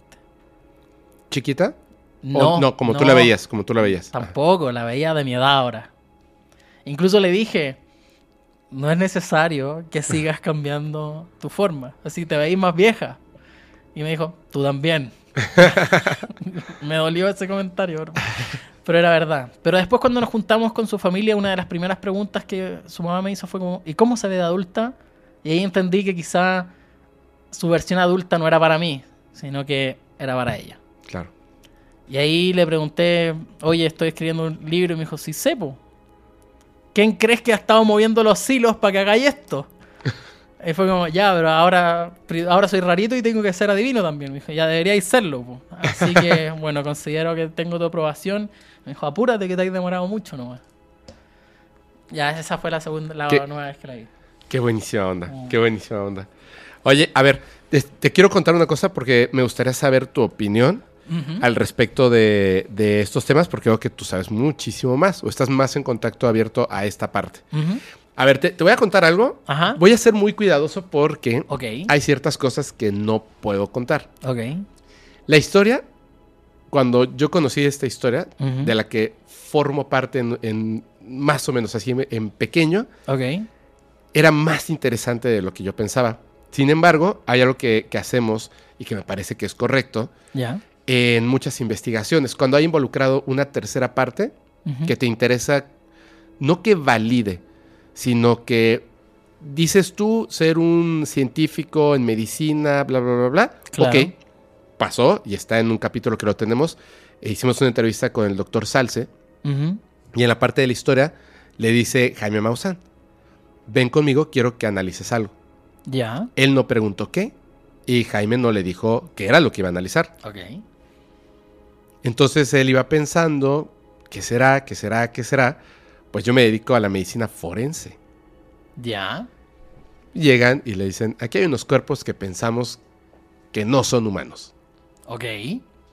Puedo tomar material del hueso, de la piel, puedes hacer todos los estudios. Ok. Y él dijo, aquí me voy a consagrar, porque voy a demostrar que evidentemente esto es un fraude. Ya. Toman los análisis y, oh sorpresa, no es un fraude. Ya. Y entonces, como persona de ciencia, es difícil incluso de entender qué es eso. No puedes decir es un extraterrestre, no puedes decir es un intraterreno. O sea, solo sé que, que es real y que no es humano. Es muy extraño. Pero bueno, pero si le hubieran dicho de principio, vamos a ir a ver unas momias Claro. extraterrestres, etcétera, ya vas con, con el paradigma y o vas a negarlo totalmente o vas a, a, este, Claro. a aceptarlo totalmente. Tienes que ir por fuera. Me, me llevan a un lugar, una, una amiga, que en- ella es bruja y algo que sabe hacer muy bien es canalizar muy bien. Yo le he visto hacerlo a tal grado que como tenemos una muy buena amistad, cuando yo he pasado por cuestiones difíciles, incluso personales, que no tienen nada que ver con los temas paranormales. Me habla por teléfono y me dice, o me manda mensajes, y me dice, eh, ¿estás bien? Sí, amiga. Eh, a ver, en específico, ¿estás bien en este tema? Creo que con esta persona. Caray, o sea, es que eres bruja. Claro. No, no estoy bien. ¿Y quieres que hablemos? Ya, este, ya lo estoy superando, solo necesito espacio para sanar. Ok, cualquier cosa me avisas. Otro día. eh, hay algo muy malo en tu casa y está Mm. específicamente en este lugar. Así de, amiga, lo sé, o sea, estoy parado frente a esta cosa y estoy pensando qué voy a hacer. Me fueron a poner brujería en mi casa. y así, o sea, es muy buena. Y para canalizar, pf, bárbara, bárbara. Tiene unas historias brutales que hay una, por ejemplo, que no puedo contarla así. Bueno, dos, no puedo contarlas abiertamente, terminado te lo cuento, es brutal. Eh, me dice, vamos a este lugar, pero no me dan más información. Solo que hay, hay algo que está ocurriendo en una zona en específico. A mí lo que me ha gustado muchísimo, inspirado por un capítulo de- del programa de televisión este de Así Somos, así Sí, se llamaba, sí, ¿verdad? Con Salfate, donde habla de máquinas para comunicarse con los muertos, Ya. con cosas que tienen que ver con simbología, que no es lo que la gente piensa, Ok. pero sirve para ciertas cosas. O sea, hay un efecto de, de, de cómo tú construyes, o sea, cómo tú, por medio de un símbolo, de geometría, de un pensamiento, de una acción, Claro. tú le dices a este tejido de la realidad qué es lo que necesitas y te lo retorna. Sí. Esa es la brujería, esa es la magia. Claro. Y saberlo hacer es complejo. Entonces yo me quedé pensando, sí es cierto. Si tú, por ejemplo, dejas la llave del agua abierta, que no porque te estás desperdiciando agua cañón, pero de la regadera, porque una persona cercana falleció, no en esa casa, pero puede ser también, y sientes que se está presentando y tomas una cinta magnética desde cero, nueva, pf, prendes el agua y piensas en la persona y le haces una, dos o hasta tres preguntas, pero lo mejor es hacer una sola pregunta en específico a esa persona, lo dejas. Cuando tú revisas la cinta, hay una respuesta. Claro. Eso lo llevan haciendo no solamente en cinta, sino también sobre pantallas, con cinta VHS, etcétera, las psicografías, psicofonías, etcétera. Yo dije, bueno, al final son máquinas que construimos, o sea, tecnología, Claro. con la que podemos comunicarnos con los muertos, con los espíritus, pero esa comunicación no es tan limpia. Claro. Me quedé pensando, las personas que canalizan, las personas de poder, brujas, chamanes, etcétera, utilizan ciertos símbolos y rituales previos para dar un significado a las cosas que les ayudan y los tienen en el cuello y los tienen en las manos y los tienen en la cintura. Claro. No siempre, pero tú no lo notas, pero ellos están utilizando esto para abrir portales, Sí. como la tabla Ouija. ¿Qué pasa si con ayuda buscamos una manera de construir una máquina para comunicarse con espíritus, pero que esté apoyada con ciertas acciones, cosas que se dicen y cosas que están inscritas en la misma textura de la máquina para ayudar a abrir esos portales? Y me puse a hacerlo. Ya. Y lo hicimos, Ok. no con ella, con otra persona. Y es un poco complejo porque me duelen las rodillas cuando lo hago. Y la cabeza y otras cosas, pero funciona. Lo que pasa es que eh, todas las cosas se han ido conectando hasta el punto de que estaba funcionando un 20%. Y ahorita yo puedo decir que está más de un 50% funcionando Ok. porque ya tengo todos los elementos necesarios. Le dije, voy a llevar la caja. Entonces llevé la caja. Ya. La coloqué, hice todo este, este rollo para abrirlo. ¿Esto hace cuánto fue? ¿Dos meses más? o menos? No, ya, muy mes y medio. Muy, muy reciente, mes y medio. La coloqué y cuando salí, pues mi amiga estaba canalizando. Yo unos días antes había estado muy cansado porque habíamos estado trabajando, no había, casi no había dormido. Fue el cumpleaños de un amigo, bebí hasta tarde. eh, estaba muy cansado. Y traté de dormir todo lo posible. Fui a comer con mi madre y le comenté, fíjate que voy a hacer esto. Y me dijo, tú no vayas a canalizar. Y le dije, madre, yo no canalizo. Y me dijo, no, tú canalizas, mas no lo haces. No lo vayas a intentar. Ajá. Eh, nos conocemos muy bien en esto. Ok. Y yo le dije, sí, no te preocupes. Yo no me voy a poner a, hacer tonterías. Perfecto. Entonces salgo y estaba ella canalizando. Y yo por respeto, pues me quedé parado, eh, esperando. Pero eso puede tardar cinco minutos o dos horas. Entonces, pues ya llevaba un rato y había un, un sillón. Y pues yo lentamente me senté en el sillón, abrí las manos, cerré los ojos y empecé a canalizar. Pues no tenía otra cosa que hacer, ¿sabes? Ajá. O sea, no estaba canalizando, estaba más bien estaba meditando, Claro. estaba enfocando en mi respiración, Sintiendo el ambiente. Ajá. súper tranquilo, súper tranquilo, súper tranquilo. Cuando de repente me di cuenta de una cosa. Lo, lo voy a explicar lo más entendible posible. Ok. Me estaban asfixiando, pero no sentía dolor ni, ni...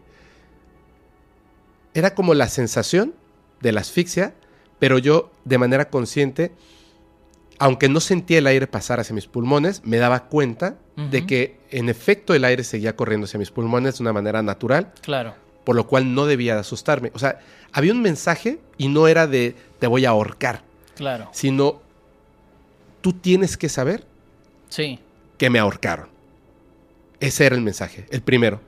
Y después, mientras estaba yo con, con esa sensación de que me faltaba el aire, empecé a sentir una presión muy fuerte, pero no aquí, como si alguien te estuviera ahorcando con las manos, sino hasta arriba, como del grueso de un dedo, muy fuerte. Y yo dije, "Mm, esto es un poco incómodo, pero no pasa nada, ¿no? Continúo. Y estaba ahí cuando empecé a sentir que la lengua se me hinchaba tanto que, que era como incómoda Claro. dentro de mi boca, sentir la lengua inflamada e hinchada. sí, po. Y en eso abrí los ojos y justo cuando, perdón, justo cuando yo empecé a canalizar, la vela empezó así, así como palomitas de maíz, muy fuerte. Entonces yo me senté, hice esto, terminé y la volteé a ver a ella y abrió los ojos y me dijo, ayúdame a pararme. Entonces le ayudé y estaba, estaba mal. Y le dije, ¿qué pasa, no? Me dijo, no, espérame, o sea, ayúdame, por favor. Entonces salimos un momento y me dijo, ¿viste algo? Y le dije, no, no vi nada, pero sí sentí algo. ¿Qué fue? Y le dije, mira, según yo, tú me dijiste que era un hombre, ¿sí? Y tú me dijiste cómo esta persona había fallecido, ¿sí? Pues yo creo que yo me lo imaginé todo porque yo vi otra cosa. Mm. Y me dijo, ¿qué fue? Y le conté esas cosas. Se así, pero me dijo, ¿qué? Y le dije, ¿por qué? Este lugar en el que estábamos es como parte de un patio muy grande. Es como una construcción, es- o sea, es un cuarto cerrado totalmente, Ok. pero está justo en, en- en esta construcción donde es el patio y es un patio muy, muy grande. Ujú. Me dice, hay un árbol aquí atrás que no está de, o sea, no es parte de este territorio, sino de vecinos y es tan grande que las ramas están sobre este territorio. Y hace tiempo, hace mucho tiempo, una mujer se colgó y su cuerpo cayó de este lado. Y le dije, no manches, o sea, claro. y entonces empezamos a ver unas cosas y había una cosa que es, o sea, digo, es, siento yo que es como una forma de, de decir, eh, soy esta persona, Claro. ¿sabes? O sea, entiéndeme, soy esta persona, no en la que ustedes están pensando. Claro. Había una tercera cosa ahí. Ya. La persona que, que ella fue a canalizar y canalizó, en, así específicamente esa persona, la, la chica del árbol, pero había algo más. Y hubo una cosa bien rara. Por eso es que ahorita que estabas hablando, así me golpeó como, como un puñetazo al cerebro. Ok. En la noche, cuando nos fuimos, ella me dijo había una tercera persona. Había una, había una tercera cosa. Y yo le dije, como que sí, pero no te puedo decir nada, no sé. Punto. No, yo no, no, no estoy muy acostumbrado a estas cosas, no sé. Solo sí me parece que había una tercera persona o algo. Entonces, al día siguiente me dijo, ¿soñaste algo? Y le dije, sí. Soñé algo muy fuerte, pero ya no recuerdo qué fue. O sea, recuerdo haber despertado en la madrugada Claro. y decir, no se me puede olvidar Y se te se lo tengo que decir a, a ella, ¿no? Y se me olvidó. Cuando desperté, ya ah, después me seguí durmiendo. Cuando desperté, sabía que había algo. Y ahorita que estabas hablando, es que me llegó a la memoria así como un puñetazo. Ya. O sea, lo recordaste ahora. Así, Ya. pero así, tal cual. Ajá. Yo llegaba, es, o sea, yo llegaba, yo estaba en el lugar, en el mismo lugar, en, el, en la habitación, así oscura, y estaba esta persona conmigo. pero estaba canalizando. ¿Ya? Y yo era como esa memoria antes de sentarme, Claro. de estarla viendo, y de repente veía que había un niño que estaba ahí. Y en mi sueño no había como una idea de, uh, es un espíritu o algo así. Simplemente Claro, había, un había un muchachito, un niño, y yo lo veía y estaba triste. Y le decía, ¿estás bien? Y me decía, no. Y yo le decía, ¿quién eres? Me dice, es que no recuerdo mi nombre. Yo le decía, tienes que recordarlo. Y me decía, no, porque tú no debes saberlo. Pero no estaba triste. Mm, Y a mí el niño, en el sueño, había algo que me decía, no es un niño. Y no quieren, o sea, esto no Claro. quiere que ustedes sepan su nombre. Mm, Porque era muy claro. Porque para mí, al principio, mi idea era de, pobre niño, Claro. recuerda tu nombre. Y cambiaba como su intención en la voz. Sí. O sea, su, su mensaje era, no, y ustedes no deben saberlo. Así, de inmediato, ¿no? Mm. Y me- no me gustaba. No me gustaba esa situación y ese era el sueño. Tú sabes que hay muchas historias que tienen que ver con, no deben decir su nombre, tú no debes saberlo, y utilizan una imagen que no es, sí. que no es. Bueno, la vuelvo a ver justo antes de viajar a esta persona y me dice, te voy a mostrar unas fotografías que se tomaron mientras estaba yo canalizando antes de que tú salieras. Dije, ok. No sé qué pensar, pero tú velas. Y la vi y le dije, no quiero verla más. Porque hay algo ahí. Ah, horrible, horrible. Mm, Así, y dije, se me hace extraño porque nunca he entendido por qué estas entidades, cuando llegan a materializarse de alguna manera, en una fotografía o algo así, ¿de dónde sacan esta imagen horrorosa, que no siempre es la misma? ¿Me entiendes? Sí. Es, es esa parte que a mí, de estos temas, siempre me parece como espeluznante. Sí me da miedo Mm, esa parte. Porque entiendo que los espíritus no hay por qué temerles. Pero hay coladas, hay otras cosas, ¿no? Ay, ¿sabes? Sí. Hay ver. algunos y algunos. Son- Cuenta. Son, como la gente al final. Pues. Hay gente que es muy buena y hay gente que es muy mala. Entonces, ¿Tú tienes experiencia con alguno de estos seres? sí, A ver, lamentablemente. lament- sí, todos pensamos siempre eso. Sí, mira, eh, dentro de mi infancia también, este no fue tan terrible, pero este recuerdo importa porque lo usaron hace poco. Eh, me, A ver, me voy a ajá, explicar. Sí. Dentro de las cosas horribles que vi, o sea, de las cosas que me daban mucho miedo en mi infancia, una vez desperté y había un ente rojo, así como con la... Mira, muy parecido... Era una mezcla entre Darth Maul de Star Wars y una mezcla entre eh, un demonio rojo que parece como un Insidious. Sí. Algo muy similar a eso, incluso cuando yo vi Insidious y vi, es- vi ese tipo, yo friqué. Porque yo dije como, yo he visto a ese tipo. Yo he visto a ese tipo. O, es, o no ese, pero era muy parecido.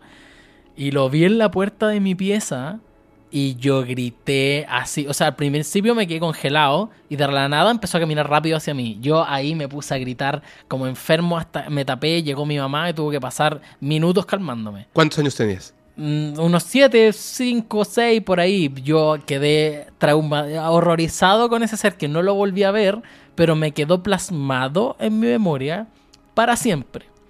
Hace poquito, Ajá. hace un par de meses, eh, supimos de una casa que eh, supuestamente había una señora que estaba siendo atacada por un ente. Eh, nosotros usualmente no hacemos ese tipo de trabajo de limpieza, usualmente hacemos más investigación, pero era alguien conocido del equipo, entonces fue una primera parte del equipo. Eh, fueron y dijeron, ok, esto no es broma, sí hay un ente acá, así que que venga el equipo completo. Y fuimos eh, con Connie, que es la otra medium de contactados, los dos nos dimos cuenta al tiro de que había algo raro. Este no es un ente normal y corriente. En el sentido de que lo ya he ido notando ciertos comportamientos normales dentro de los espíritus y hay comportamientos normales para otras cosas también. Este no era un espíritu con comportamiento normal. Usualmente los espíritus eh, te dicen lo que quieren al tiro. Ajá. Eh, Tienen como, están más, este es mi norte, necesito esto, o dime tu nombre, no te lo voy a decir porque tal, o ándate de mi casa, o ayúdame, o algo. Pero hay otros entes que no son así. Eh, este era de esos, de los que ¿Te engañan? Claro, como Ajá. que te engañan, te encantan a veces también. Ah. A veces te atraen con cosas que te hacen sentir bien, porque al quieren manipularte al final. Ajá. Entonces ellos ven cómo te manipulan. Me tocó también una vez que, bueno, vamos a ver después de esa historia. Eh, eh, y con Connie nos fuimos cada uno a una pieza. Ella a la- a la pieza de más allá, yo a- a la de más acá. Eh, y nos pusimos a canalizar, los dos simultáneos, eh, cada uno por su lado para ver qué información sacábamos. Y a los dos nos pasó exactamente lo mismo. Empecé a sentir como que me rodeaban, así como que estaba rodeado, como que me daba vueltas, pero no se mostraba este Ajá. ser. Como Hasta- que estaba Claro, en la oscuridad, así como rodeándote, rodeando, viéndote. claro, así como en la oscuridad, pero yo sabía que estaba ahí. O sea, yo- tal cual estabas echando. Claro. Ok. Y yo le decía, muéstrate. Estoy aquí. ¿Qué quieres? Muéstrate. Y después de unos minutos aparece así como Screamer con la cara de este demonio rojo que yo había visto. ¿Frente a ti? Sí. Así, acá. Al frente. Con exactamente la misma cara que yo había visto a mis seis años. Y yo sé que esa no era su cara, Ajá. pero él, como hablamos hace un rato, tiene acceso a la información y vio que era una cara que a mí me iba a perturbar. Simultáneamente a la Connie le hicieron lo mismo, excepto que para ella usaron la forma de algo que a ella le daba miedo de antes. Fue exactamente el mismo modus operandi y casi simultáneamente. Y se me pone aquí al frente y yo eh, miré para el lado nomás. Ajá. No hice más que eso. Bajé la mirada y me dijo, pero mírame, po. ¿Me queríais mirar o no? Mírame. Acá estamos. Y sentí que me agarró la, la cara y me la volvió a poner así como al frente nomás. Ajá. Y yo me quedé mirando para abajo nomás. Y como que se rió y sentí que bajó. Y ahí Buscando entendí que, lo vieras. Claro. Y, pero como que bajó y se, se atravesó un poquito como para afuera, para abajo, para el piso. Ajá. Y ahí yo también entendí que para sacar la información que necesitaba para tratar el tema, iba a tener que bajar un poquito de vibración, por así decir, y bajarme un poquito para entender más, absorber más información. Ujú. Así que ahí me tomé un poquito de tiempo.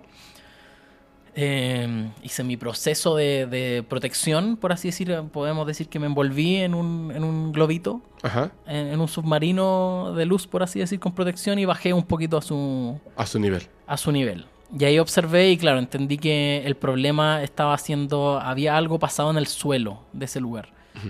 el, el- el ente no estaba atachado a la persona, sino que, o sea, ahora sí, pero el origen había sido el suelo. Algo había pasado o algo habían tirado en ese suelo. No me acuerdo otros detalles que vi, pero después como que volví a subir eh, y cruzamos experiencias con Connie y ahí nos dimos cuenta de que la interacción fue muy similar, de que los dos nos mostraron algo horrible y al final hacen eso para romper un poco tu, tu voluntad y tu, tu espíritu un poquito, porque cuando tú dudas, Ajá. cuando tú te muestras vulnerable, fuiste. En ese sentido, yo creo que a mí no me afectó tanto ahí porque los que nos enfrentamos a este tipo de cosas solemos enfrentar nuestros temores internos antes. Así es. Porque si nos encuentran con un temor latente o una herida abierta, la van a usar. La van a usar y nos van a quebrar. Entonces, si te mostraron fue una forma horrible, no sé si sea porque ellos de verdad se ven así o es porque usan una forma horrible para rompernos un poco Yo creo que es eso, ¿no? Puede ser. Quizás la gente con más sensibilidad siempre lo ha visto de esta forma horrible y lo retratan así también y ya está en nuestro inconsciente colectivo también un poquito de que se ven así.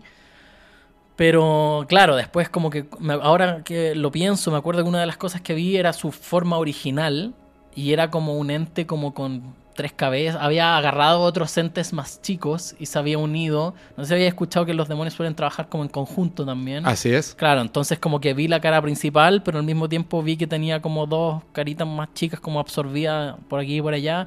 Era un ente bastante feo, en verdad. Por pero no era el mismo ente que yo vi en mi infancia. Solo que usó esa cara como para quebrarme al principio.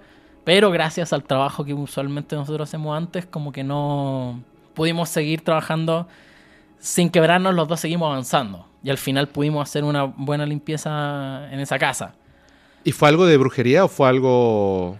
Eh, o fue un evento de, de una maldición que ocurrió por un una- evento? Fue una mezcla. Como que la, la acrecentaron un poquito en base a, a brujería. Mira, siempre la gente dice, no hay que tenerle miedo a los muertos. Yo digo, yo le tengo miedo un poquito más a la gente viva Claro. que trabaja con muertos. Así Esos es. son los peores. Así es. Así es. Sí. Sí, porque pueden hacer cosas... Sí, no. Híjole. Que claro, que sobrepasa los límites de alguien físico porque ya no están jugando en niveles físicos. Y al crear esa alianza se pueden lograr cosas súper eh, importantes. En Mira. otra ocasión también, sorry, eh, No, te, te iba a contar eh, que me tocó... eh, eh, la primera vez que me encontré con uno de estos entes fue un video que te mandé también que hice como el Storytime. No sé si alcanzaron. Storytime paranormal de mi primer encuentro con un demonio, parte 3. Algo me arrastraba a subir. Yo sentía que tenía que subir y mi cuerpo se sentía bien con las visiones repetitivas de que me estaba enterrando en el cementerio. A verlo, me lo encontré en el cementerio de La Noria, un pueblo abandonado que está en el norte de ¿Y por Chile. qué, por qué no lo cuentas? Bueno, sí, ¿Sí? no, sí. Ahora, eh, era en una de nuestras investigaciones en el norte de Chile. eh, incluso salió un video de Dross. Me acuerdo que Dross. Ah, sí, de- del desierto, Sí, que, que Dross hablaba de ese desierto. Como el tercer cementerio más horrible del mundo. Nosotros dijimos, ya, vamos a ver qué tan horrible es. po". vamos.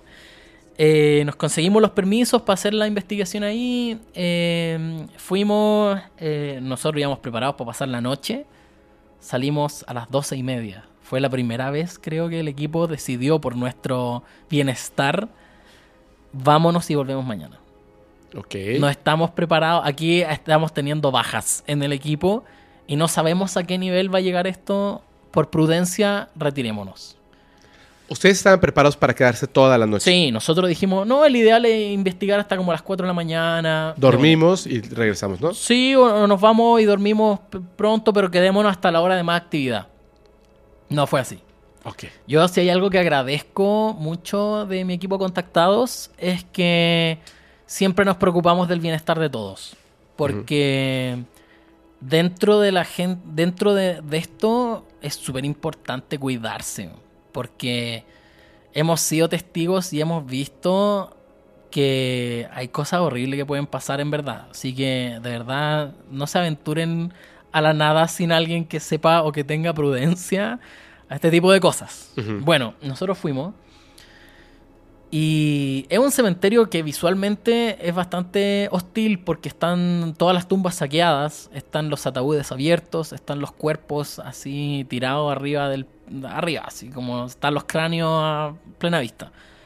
Que de día ya lo hace una visión perturbante, pero la energía de ese lugar es quizás visualmente no, no necesariamente es tan horrible, pero es horrible la energía del lugar. Pues imagínate, ¿no? O sea, es- está abandonado, están saqueados. sí, O sea, tú ves lo que fue en algún momento tu vasija claro. y está este saqueado, ¿no? Sí, po. No, y le abrieron todas las tumbas para llevarse y hay gente bruja o, o personas raras que van y, y se llevan cosas para hacer rituales, ¿no? Si es, es complicado ese lugar. Eh, y bueno, la primera parte, porque lo dividen como en dos áreas. Ajá. La primera área era muy triste. Había. Se sentía mucha soledad. Se sentía mucho abandono. Se sentían entes con pena. Se sentía. Era triste. Pero el de arriba, la parte de arriba, no era la misma actitud. Era un, un lugar hostil. Era un lugar peligroso. Cuando tú ya empiezas a caminar con cuidado. Incluso nosotros siempre hacemos como una, una avanzada, por así decir, en que revisamos rápido como los lugares que primero nos llaman la atención, para después agarrar los equipos científicos también y llevarlos a esos lugares. Entonces estábamos terminando la, la primera pasada de arriba y el equipo como que se adelantó un poquito a buscar los equipos mientras yo me quedé solo grabando así un par de, de clips y de repente me gritaron por la espalda súper, súper fuerte. Me gritaron un devuélveme mis cosas. Pero así, marcadísimo. Y me sentí, era como si me estuviesen apuntando. Tanto que yo levanté las manos, Ajá. me giré lentamente y les dije, no me estoy llevando nada. Vengo en paz, vengo a ayudar, no me estoy llevando nada. Ese fue el inicio de la noche. Eh, después les conté a los contactados, empezamos a llevar los equipos técnicos también. Eh, pero eventualmente, no sé cuál fue el momento exacto, pero me empezaron a atacar psíquicamente, me empezaban a mandar imágenes constantes. Una, la imagen más fuerte era como mía, estirando los brazos y dejándome caer en, el, en un lugar específico del cementerio.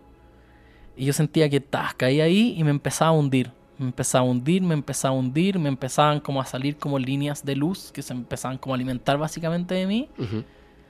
Pero la sensación era brutalmente agradable. Me empezaron como a drogar, así como yo estaba. Yo lo estaba pasando bacán. O sea, como que llegaras a pensar que era una buena idea Era hacerlo. una excelente idea. No solo quería hacerlo, tenía ganas de correr hasta el lugar y hacerlo. Es, casi una así.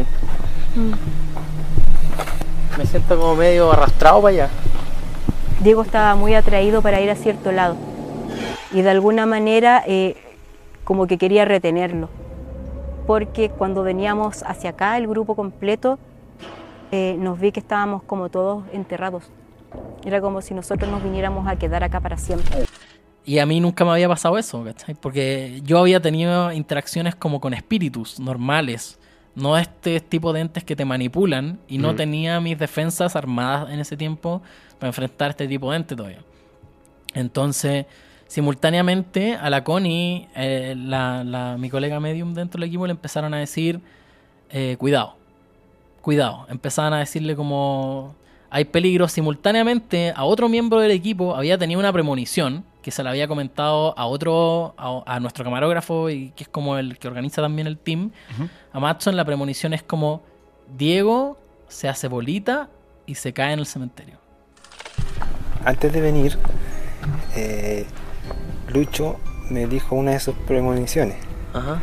¿ya? Y una era acá, era que veía a Diego en el suelo. Pero ahora, claro, que está calzando cosas, yo prefiero decirlo y protegernos, ¿cachai? Sí, No llegar a eso. así le Sí. calza. ¿Ahora que me contaste una visión? Sí, te dije. ¿Se la voy a decir? Vi al Diego descompensado al suelo. Te vi tirado, en posición fetal, porque te caíste o descompensaste muy, muy fuerte. Así era como, y está con un polerón blanco. Así que era como, y yo justo, Y tú llevaste. yo no sabía eso. Claro. Pero yo estaba, yo justo porque estaba más helado ese día, me puse ese polerón, fue el único día que me lo había puesto, se empezó todo a dar. Y Matson había olvidado esta premonición. Hasta un poquito más adelante que yo empiezo. Y después como que me empiezo a acercar al segundo y veo una persona. Veo a una persona como con traje más o menos antiguo. Ajá. eh, como con cuello alto. Era. Se veía como con pelo blanco. Mira, se parece mucho a Bilbo Bolson, pero en su versión viejito, Ajá. pero bien. No, no poseído por el anillo, sino Ajá. que bien. Se veía como una persona de bien. Y me empezaba a hacer así. Así como muy película de terror. Y yo como estaba como medio dopado, yo le estaba empezando a hacer caso. Yo no estaba, yo me estaba sintiendo bacán. Yo de verdad que hay muchas veces que uno dice, ah, cuando uno sea, cuando me encuentro con un demonio, le- le- me, lo, me lo paso así como por donde sea, no le voy a hacer caso, le tiráis un par de insultos y se va. Eso no es muy así. Y este ni siquiera no- me di cuenta de su peligro al principio, sino que él me estaba manipulando de la mejor forma para que yo cediera con lo que él quería nomás. Sí. Hay un hoyo. Hay un hoyo en esa weá. Siento que me están arrastrando al hoyo. Siento que hay una weá oscura para allá. Yo creo que hay que hacerle caso a tu cuerpo. Si te dicen que no... Es que me siento un poco... es como si me estuviesen afectando ligeramente mi pensamiento igual. Es muy extraña la sensación. Me pegaron en la frente. Como que me están convenciendo de ir. Así como... Mantengo, es como que te hicieran, ven. Pero, weón". pero Yo em- em- empecé, le empecé a traspasar lo que estaba pasando a la Connie. Está en video cuando yo les digo como, güey, estoy viendo a una persona haciéndome así. Y empecé a seguir y, y esta sensación, esta, esta- era como un loop que en mi cabeza, que yo me caía, me tiraba en un lugar específico, me empezaban a absorber. Eh, hasta que visualicé el lugar un poco, es como, es como por allá. Y la Connie me detuvo. Y me dijo, pero espérate. Como que estás queriendo ir, ¿no? Es como, eh, ¿por qué estás tan entusiasmado por ir? Onda, ah, tenés los ojos muy abiertos, así, ¿qué pasa? ¿Cachai? Así como, ¿qué, ¿qué pasa? Y me dijo, es que, qui- es que tengo muchas ganas de correr, literal. Onda, pero era anormal. Onda, les estoy avisando, si me pongo a correr, deténganme. Porque estoy con ganas muy extrañas y estaba lleno de cuerpos en el piso. Es algo que yo nunca haría en una versión normal mía. Así, Y no, em- nadie, ¿no? O sea, Claro, y empecé a reconocer eso. Es como, hay algo que aquí está mal. Porque parte de mi cabeza me decía, yo jamás actuaría de la forma que lo estoy haciendo. Porque yo siempre soy como muy precavido, soy, suelo ser prudente en esto también. Porque quiero correr así como da lo mismo si piso cuerpo y todo, a tirarme a una tumba donde hay otro cuerpo. No tiene sentido esto. Y al mismo tiempo la Connie em- empezó a tener visualizaciones de que estábamos, todo el equipo quedaba enterrado. Y esto aquí recién eran como las 11 de la noche, 12 de la noche. aquí la Wow. actividad recién estaba partiendo. Y era y después Matson recordó así como Luchata hace dos días o hace tres días me dijo que tenía una premonición de que Diego caía en una tumba y no teníamos cómo levantarlo. Y estaba con ese bolerón blanco. Entonces, por prudencia, decidimos, el equipo dijo, nos vamos. Porque aquí están pasando cosas raras y nos vamos a preocupar del bienestar del equipo primero. muy bien equipo, yo creo que ya es hora de retirarnos. Sí, pero está retirada netamente por un tema de equipo, o sea, de equipo grupo. Sí, porque- porque hubo un ataque psíquico. Entonces, sí, y eso ya es muy peligroso Sí. sabiendo la capacidad de Dios. Yo lo veo así. Entonces, si lo atacan psíquicamente a él y con las visiones que tuvieron los chicos, ya es. A Connie le pasó lo mismo desde un inicio. Recibió la información de, ojo, puede ser una trampa. Sí. No, no, para allá. En cambio no. yo te dije, vamos, te cuidamos, así como... Sí. Era como que yo iba al, al choque así, de... yo iba de piquero, bro. Como que se tiró. Casi que me tuvieron que arrastrar para... No, no fue que me llevaron así, pero yo les dije, de verdad, si corro hacia atrás, deténganme. Porque sien- me siento capaz que de repente mi cabeza se da y, y me vaya. Cuando me empiezo a ir, sentía que había como una tela, casi así ¿cómo como... que te empiezas a ir? O sea, nos empezamos a, a bajar del, Ah, del ok, ok, cementerio, empezamos a ir y empezó, empiezo a sentir como que me una cuerda casi que me tiraba hacia atrás. Como no te vayas. Claro, quédate. pero no te vayas. Y es como y me decían después pero que me hacía así, me dijo, pero ven, si lo vamos a pasar bien. Y la Connie también me acuerdo que esto fue lo que hizo al final que nos, nos devolviéramos. La Connie me dijo, pero pregúntale qué quiere. Pregúntale qué quiere directamente. Y yo como que lo miré y le pregunté, ¿qué quieres? Y cuando le pregunté qué quieres, me sonrió simplemente de una manera muy maquiavélica. Como que me están convenciendo de ir, así como mantengo, es como que te hicieran, ven. Pero, pero ven". pregúntale, ¿para qué quiere que vaya? Cuando la Connie me dijo, pero pregúntale qué quiere, él simplemente me sonrió girando la cabeza levemente, así como... Y se le pusieron los ojos negros. No, no vayamos para allá, a menos que quieran ir todos, pero si no... Yo siento mucha gente conversando allá. Siento que hay varios mirándonos este rato. Y yo con lo drogado que estaba, yo quería ir igual. Era súper extraño porque me sonrió y entendí lo que quería, a lo que iba. Quería absorberme entero, quería meterse en mí, básicamente. Y yo aún así que tenía ganas todavía de ir. Porque me estaban, me estaban jugando mentalmente así, pero, pero mal. Entonces cuando ya bajó el equipo, mientras más me alejaba del lugar, yo me empecé a dar cuenta de que había sido golpeadísimo. Mi aura tenía hoyos aquí en la cabeza, que como que me habían metido así como un- un hoyito mínimo que no me di cuenta y se metieron en mi cabeza. Sentí que esa cosa como que se lanzó desde el cementerio y me pegó un pedazo de golpe pegándome con un arañón y sacando un pedazo de aura entero. Sentí literal que mi aura se cayó a pedazos, como que se quebró y literal sentía como que empecé a, como a sangrar aura y al mismo tiempo como que me introdujo puntos negros dentro mío. Y ahí, entre más me alejaba del lugar, más me había dado cuenta de que me habían dañado, de que me habían. Mi, mi aura estaba como trizada entera y me habían metido pedacito. Eh, no descansé nada esa noche, pero nada. Y al día siguiente nos tocaba volver a ir a la Noria. Pero íbamos a investigar el pueblo en vez del cementerio. El cementerio debe estar a 200 metros más allá. Y eventualmente volvió a bajar la noche y sentí la presencia del tipo de nuevo, desde el cementerio. Que como que me vio de nuevo y se sonrió así como, volviste. Y yo le dije, sí, pero no voy a ir. No me va a convencer con nada del mundo de que yo vaya. Y cuando le dije eso, mostró su verdadera cara, porque vio que yo de verdad no iba a ir. Y este viejito buena onda, agradable que se veía, se transformó en una sombra gigante y yo me asusté, me asusté caleta, porque me, me asusté mucho porque yo pude medir su fuerza y al medir su fuerza me di cuenta de que no tenía nada que hacer contra eso. O sea, era Eh, súper fuerte, era ¿no? súper la fuerte. energía. Por lo menos en el momento en que me encontraba y de conocimiento, yo vi eso y dije, yo no me puedo enfrentar a esto. No hay forma en que yo gane esta pelea. No hay forma. Nada. ¿Y qué es eso?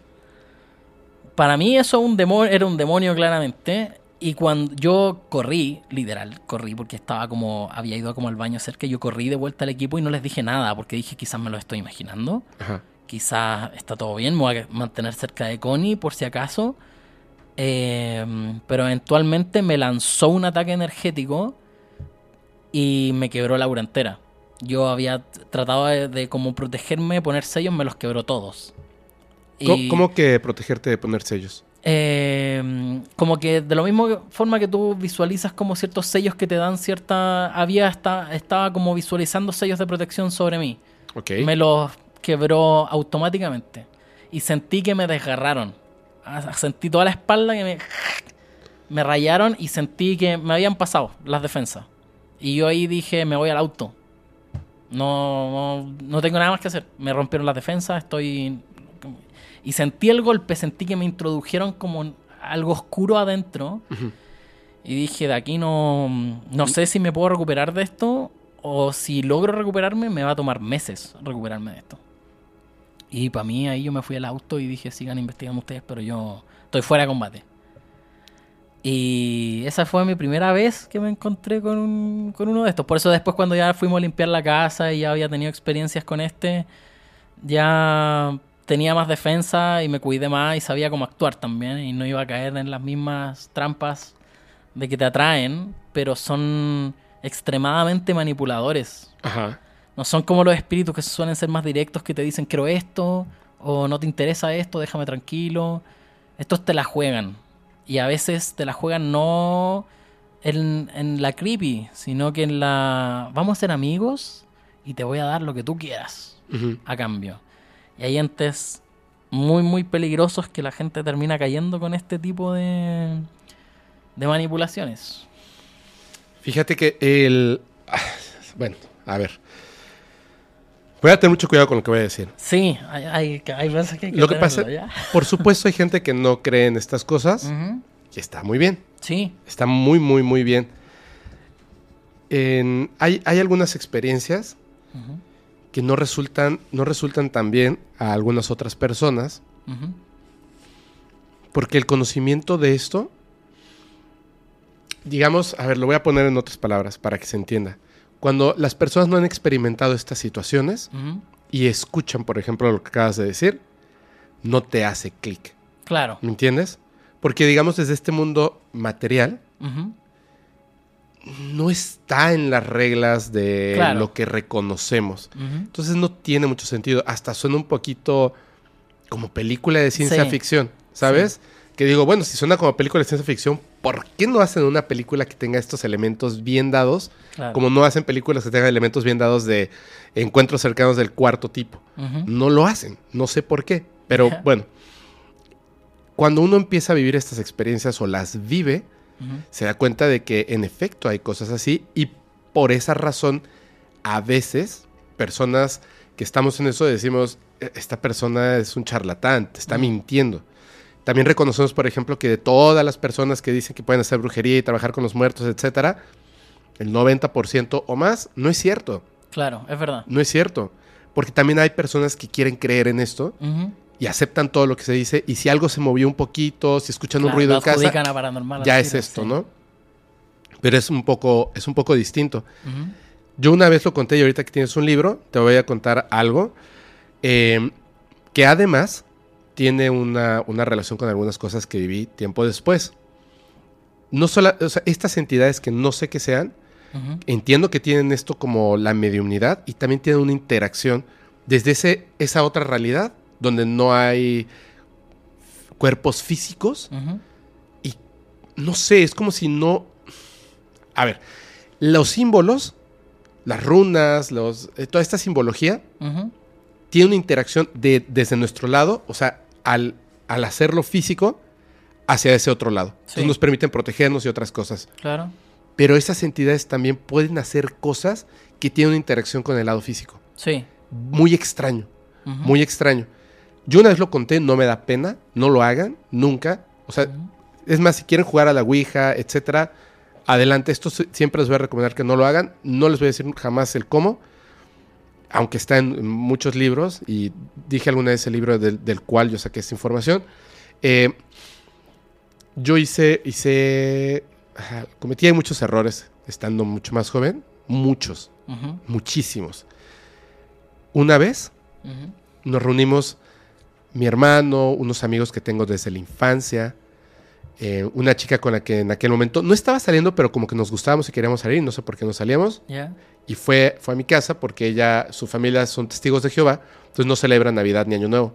Claro. Y me dijo, ¿qué haces? Y le dije, celebrando Navidad con amigos de la infancia y, y mi familia me dijo, ah, qué buena onda, yo estoy pues en mi casa así viendo la tele porque nosotros no celebramos la Navidad. Claro. Le pedí un, un taxi, llegó a mi casa y se la pasó súper chido, ¿no? Y cuando estábamos platicando, como nos conocemos desde, pues jóvenes, Ya. muy jóvenes, ¿te acuerdas cuando esto, te acuerdas cuando lo otro? Y lo contábamos. Y ella hizo un comentario, me dijo, entonces es cierto lo que contabas. Y pues sí. Me dice, lo que pasa es que cualquier otra persona, pues no estaría viva. Mm. O sea, hice cosas, eh, no, no malas, me refiero a malas así de meterme en una casa y robar, no, no, no, Pero sino con poca prudencia. cero prudencia. Sí. Cero prudencia, cero prudencia, o sea, este, cosas que a lo mejor ahorita van a sonar graciosas, pero este, pues, o sea, no debía haberlas hecho y punto, ¿no? Entonces, eh, entre todas esas cosas, de repente nos quedamos así callados todos y dijimos, ¿cómo es que estamos vivos? Es un milagro ese. Es un milagro, o sea, hicimos Sí. cosas como muy peligrosas por no ser prudentes. Sí. Y creo que todo el mundo lo, lo llega a hacer, pero como que siempre hubo algo que nos mantenía como que muy bien cuidaditos Sí. en un momento, al final de esa etapa de juventud, yo me di cuenta, mientras estaba ocurriendo algo que yo había provocado, que era sumamente peligroso para mi existencia física, yo dije, "Güey, soy un idiota. O sea, pisa el freno ahora, ¿no? Claro. Entonces, mi forma fácil de salir de eso, justo estaba leyendo un libro, fue pedirle a un demonio, bueno, no a un demonio, sino a- al máster. Ya. Al mismísimo. Dije, yo no creo en, en estas cosas, yo no creo que sean reales, Ya. pero esto es lo que hay que hacer, adelante. Y yo voy a hacer el trato clarísimo. Tantos años, yo no voy a negar tu existencia. Es decir, no te voy a promover, pero Claro. no voy a negar tu existencia. Y ya hice el pacto, bla, bla, bla. ¿Puedes alejar un poquito? Sí, por favor. Perdón. O sea, Ah, no, no, es que se, se mete Ah, la... el- se- la- ya. ajá. Este, y ya. Y tal cual lo que pedí, como lo pedí, bla, bla, bla, bla, bla, ocurrió. Tal cual. Entonces, durante ese tiempo, yo decía, bueno, o sea, no tengo que... La única red social que utilizaba era Twitter. Entonces cambié y le puse así, tal Claro. cual. Ahora yo profeso esta religión, ¿no? O sea, Ok. lo cambié en mi bio y no tenía tantos seguidores, o sea, tenía una cantidad mínima de seguidores. Ajá. Yo no le contaba a nadie esto que había hecho, si notaba las diferencias en la realidad. Y yo salía, a, me decían, por ejemplo, oye, vamos a una fiesta. Yo llegaba, no conocía a nadie, estaba sentado, así como de, pues ya estoy aquí. Y una persona se acercaba y me decía, ¿qué onda? ¿Quieres una, una chela? Sí. Bro, ¿tú crees en el diablo? Cacha. Y yo, nada. sí.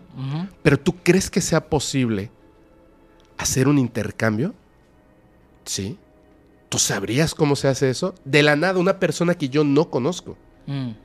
Y yo sabía y me sentía obligado a contar lo que yo había hecho, Claro. la respuesta que yo había obtenido y decirle cómo se hacía todos los días. O sea, yo prometí algo y mueven la realidad para que Sí. entonces lleguen a ti y tú puedas promoverlo. Sí. Justo lo que yo no quería hacer. El día que se cumplió la fecha de finalización, cambié mi, la- lo de mi Twitter, listo, nadie más me volvió a preguntar. Es más, lo conté, esta es la tercera vez que lo cuento. Nadie me pregunta.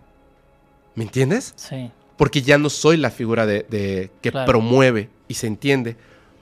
Cuando yo cambié eso, lo hablé con mi madre y le dije, fíjate que pasó esto, bla, bla, bla, etcétera. Como que lo estuvimos platicando de una manera seria, lo, lo increíblemente peligroso de lo que hice, Muy, sí. mucho, ¿no? Pero, pero ya estaba en eso y- Claro. y, tenía que ser responsable.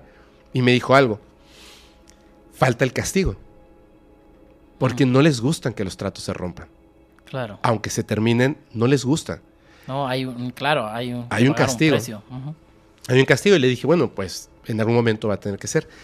Y yo sabía cómo iban a ser esos castigos. Yo me había ido a vivir a, a la Ciudad de México, tenía un departamento, y empezaron a pasar algunas cosillas que con el tiempo pues tuve que pedir ayuda de otras personas, bla, bla, bla, bla. O sea, ocurrieron, fueron muchas cosas.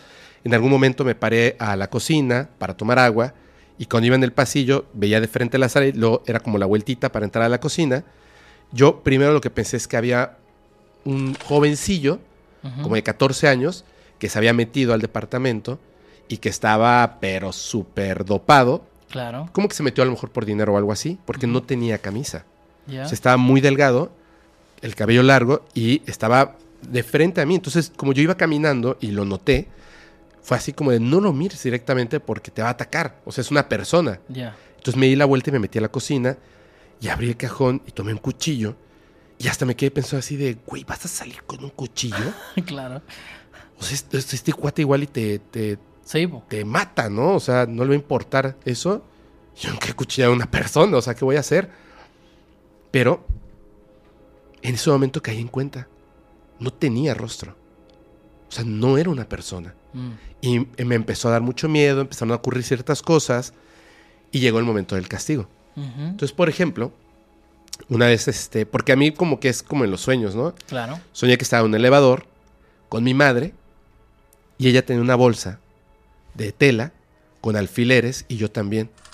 Y mientras iba descendiendo el elevador, yo los tiraba hacia arriba para que le cayeran encima y ella los tiraba hacia arriba para que me cayeran encima y me lastimaran los ojos. Claro. Cuando llegamos en la parte de abajo, yo sabía que tenía que caminar ese camino y había algo ahí.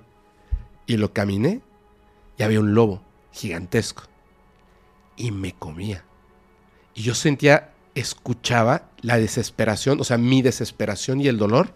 Y sentía cómo tronaban mis huesos mientras me masticaba. Horrible, horrible. Y no conforme con eso, el sueño regresaba a que volviera a caminar para que me volviera a comer. Y yo me daba cuenta, me despertaba y sabía perfectamente que eran, eran esos castigos. Y eran otras cosas, ¿no? O sea, que iban ocurriendo. Y entonces, eh, con las personas que en ese entonces tenía como amistad en México, uno que se llamaba Carlos, que tenía un hermanito, eh, no sé cómo le digan aquí, son cajita materia, este, que dejan que de su cuerpo entre un espíritu Ya. para ayudarte. Claro. Esa persona fue a ayudar en la casa, este, estuvieron como, como varias personas haciendo algunas cosas para ayudarme. Pero yo notaba eso y tardó mucho tiempo en desvanecerse. Claro. Mucho tiempo en desvanecerse. Pero fíjate que cómo es la vida y cómo es la, la parte extraña. Siento yo que, que de alguna manera, pues tú tuviste una experiencia increíblemente padre, ¿no? Ajá, o sea, positiva. muy buena, Sí, positiva, tuve mucha suerte en ese sentido. pero aprendiste, Sí. aprendiste muchas cosas. Y yo siento que como yo conscientemente me había alejado de todo eso, pues mi madre es bruja y yo conscientemente me alejé de todo eso Claro, al grado de negarla, de negar la brujería. claro. No, no existe, la magia no es cierto. Yo había visto a mi tío abuelo, que creo que no había conocido en vida, yo lo vi a los ocho años Claro. Y lo así tal cual como estaba vestido, lo que estaba haciendo y todo, y todo el mundo está impresionado. Es una anécdota que todavía se cuenta en mi familia. Ajá. Entonces, pero yo decidí que ese mundo, No existe, claro. no. El de los extraterrestres sí, este mundo definitivamente no. Claro. Y siento que de alguna forma fue como, como que la realidad me puso en un camino, Sí. no solamente para, para ser castigado por las cosas que había hecho en vida, Claro. Sino también para comprender muchas otras. Mm. comprender muchas otras. Entonces, a veces ahora, o sea, eso me, ahora me, me da un, un entendimiento de las cosas, me da una como sabiduría de mi propia vida, no de Claro. lo demás, no manches, ojalá, sino que de repente lo noto con, con el equipo de trabajo, con los invitados así, hay que hacer esto, pero hay que tener cuidado. No hay que comunicar estas cosas que son peligrosas, pero hay que entrarle a estas otras. Sí. O sea, como todo en este mundo tiene una parte buena y una parte mala. Exacto. Todo. Y el conocimiento integra esas dos partes. Sí. Por eso es que las personas de poder deciden hacia qué lado se van a ir. Y siento que en algún momento yo tuve que experimentar la parte mala, Claro. vivir el castigo, el terror. Tenía una, una novia y una vez en la noche, yo desde que empecé a andar con esta chava y se fue a vivir conmigo a México, le dije, ojo con lo que te voy a decir, un día va a pasar algo que va a estar fuera del- de mi control, que te va a espantar mucho, pero no te espantes. Me dijo así como, sí, ok, ya, sí. hasta el día que ocurrió. ya. Hasta el día que ocurrió y esa fue la última noche que ella durmió en ese departamento. Mm. Así, o sea, fue espeluznante para ella, espeluznante. Entonces, y yo tenía, sabía que tenía que vivir como con ese peso. Hoy en día sé que eso no va a pasar. Claro. ¿Me entiendes? Porque ya limpié todo lo que hice Sí, eh, po. al a tomar una mala decisión. Y me parece que es bien importante, a otra vez repito, si no crees en esto, perfectamente bien. Qué bueno por ti. Qué bueno por ti. Eres más libre. Eres O- más libre. Claro, te estresas menos. Pero si sí lo crees o lo has experimentado, no le tengas miedo. Mm. sino que accede al conocimiento de otras personas, a sus experiencias, a sus vivencias, de manera que puedas tomar en un momento dado, si se te presenta esa oportunidad, tomes la decisión correcta. Claro. A mí me hubiese encantado en aquel momento tener esta información. Sí, po. No hubiera tomado esa decisión incorrecta. No lo hubiera tomado. Es verdad. Tú me preguntaste hace rato, ¿cuántos años tienes? Y te dije 40. Y me dijiste, ¿cómo? Yo sé que en mi vida me comí 10 años de mi existencia directamente a la basura por tomar malas decisiones. Mm. Totalmente, totalmente se fueron a la basura. Esa etapa en la que yo tuve que cambiar eso en Twitter y me preguntaban, Claro. he tratado tanto de borrarla de mi memoria, de como si no existiera esa etapa y la etapa del castigo, que te puedo decir que fácil fueron ahí 7, 8 años tirados a la basura. Claro. tirados a la basura. Nada de lo que ocurrió en mi vida, y trabajaba y estudiaba y hacía todos los días cosas que yo consideraba buenas, nada tuvo un efecto positivo en mi futuro. Nada. Mm. Es una etapa, solo es de ellos. Claro. Tuyo nada. Es Es verdad, horrible, sí, es, es espantoso. horrible. Mm. Tú te, o sea, aparte de esa vez que estuviste ahí, ¿en alguna otra ocasión te has enfrentado con alguna situación? Porque entiendo que tú eres como esa fruta jugosa que ellos quieren también. Un poco, sí. Sí, han tratado de. de. te- Debo tener cierta característica que les sirve a ellos. Ajá. Porque suelen. Se me ha acercado. Bueno, el del, el del norte que fue muy. fuerte en ese sentido. Y bueno, de la misma forma que también existen entes malos, debo agradecer a mi abuela, porque el espíritu de mi abuela llegó a salvarme de ese de la imprudencia de acercarme sin defensas a eso. Ok. Ella llegó a rescatarme a, la- a mi ayuda, por así decir, y me restauró y me recuperó mi aura. Aún así pasé como dos semanas en cama, pero ¿Cómo, cómo, cómo, cómo? ¿Qué, qué hiciste? ¿Qué pasó? eh, no, después de eso mis defensas bajaron a Ah, piso. cuando fuiste al cementerio. Sí, mis defensas bajaron a piso. Ajá. Así como que estaba triste, mi cara no era la misma, estaba con medio fiebre, medio COVID sin juntarme con gente. Así como que no. Me, me empezó a dar de todo, pero mi abuela, el espíritu de mi abuela intercedió y llegó a como a recuperarme. Y después de eso, en verdad lo, lo considero una experiencia positiva porque al final aprendí mucho. Ella fue la que se sentó y te dijo, No, no, eh, eh, o sea, ahora en, en esa otra instancia... eh, era otro, otra persona. la, la Connie me empezó a hacer como terapia. Fuimos a un lugar que se llama el Gigante de Atacama, Ajá. que es como una especie de portal también, pero de todo tipo de energía y se hizo más presente con más fuerza eh, mi abuela y otros entes superiores y me ayudaron un poco a restaurar aura. Podríamos decir que fue una super sesión de sanación ¿Y esto es en el desierto? aumentada. Sí, esto en el desierto de Chile. Ok. Es un lugar que queda, era otro lugar que estábamos revisando Ujú. eh, de investigación era el último que nos quedaba, que era el gigante de Atacama, en que es como... Es un geoglifo, el geoglifo más grande del mundo al final, porque mide como 86 metros, 90, en la mitad de un cerro, nadie sabe bien ¿Por qué? No? por qué, cómo, entonces lo estábamos yendo a investigar. Hay algunas personas que se lo adjudican a ovnis, hay otras personas que se lo adjudican a pueblo originario. Tiene varias leyendas, pero lo que nosotros sí encontramos es que el lugar hay una energía, como que el velo es más delgado. Ok, ok. Y eso nos permitía interactuar con espíritus de manera más sencilla. Y en eso, uno de los que se presentó era el de mi abuelita que había fallecido hace no tanto y que me ayudó a recuperar mi aura y me dejó sanito como debe haber sido. ¿Hablaste con ella? Sí, hablé con ella. hago conexión con su abuela, en la cual me dice eh, que no pido más información de lo que ya se me está dando, que no sea zapa. Mi abuelita, que murió el año pasado, los que me siguen hace tiempo pudieron conocerla, ah, había llegado. De repente mi cuerpo se paralizó y sentí que me drenaron todo, pero todo, toda la aura, la buena, la buena y la mala, sacando todos los puntos negros, sacando todo. Y en ese momento yo todavía no, era- no, no me había dado cuenta hasta que siento que me toma los dos hombros y me dijo, mi chiquitito y me empieza y me empieza a llenar con una luz dorada. Ok. Sí, me traspasó, me, me guió, me, me dio ciertas indicaciones a ciertos caminos o ciertas cosas que tenía que hacer Ajá. y en el proceso me, me arreglaron eh, el, el cagazo, por así decir, que me había mandado con acercarme a ese tipo de ente en esa ocasión. O sea, no, no, te, no te dijeron no te acerques, sino no debiste No. haberlo hecho de esta manera. Eh, no, no me dijeron que no me acercara. Incluso me apoyan en el proceso de investigar. Incluso casi que me empujan un poco a investigar. Y mi abuela me ha ayudado en otras ocasiones desde ese momento en investigaciones. Ok. Hace poquito se dio que tuvimos que... Nos encontramos en un enfrentamiento, por así decir, paranormal en el preventorio de niños con tuberculosis y mm, tuvimos un enfrentamiento entre la luz y la oscuridad, por así decir, en el que nos estaban por sobrepasar y llegó mi abuela también a como apoyo. Suena súper extraño ahora Mi que lo nieto pienso, pero vez. claro, aquí ta, no, fue como aquí estamos, vamos, ustedes pueden, sigan con lo que están haciendo.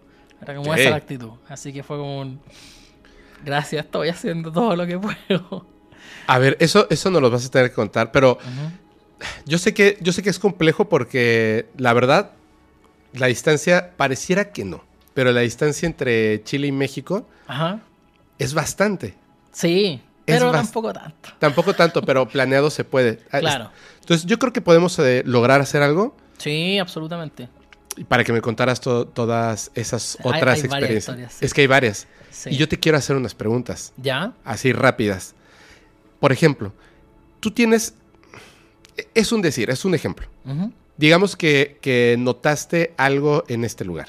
Y dices, ay, una niña como de 7, 8 años, y no me estoy haciendo referencia a tu historia, que tiene que ver con una piscina o algo con, con el departamento de arriba y un hombre, algo. Y puedes sentir que está ahí. ¿Has intentado tomar fotografías, videos, algo para obtener una evidencia física de esas interacciones? Eh, bueno, en el equipo de investigación eh, solemos registrar todo. Hemos grabado muchas eh, psicofonías, tenemos psicofonías, tenemos videos de, de cosas raras, así puertas abriéndose de la nada, closets en movimiento incluso dentro de cosas que están selladas, que no tienen donde ver viento. Tenemos movimientos, tenemos cámaras Kinect que han registrado personas. Yo creo que no- tú, además que has visto estas que típicas videos que aparecen gente caminando y de la nada, Sí. pero aquí tenemos interacciones inteligentes. En el sentido en que alguien se ponía al lado y le decían, ¿puedes tocarle la mano? Veamos si es inteligente. Hola, ¿puedes tocarle la mano, por favor? ¡Ay, no me cago! Y reacciona y él, él- la figurita también lo toca.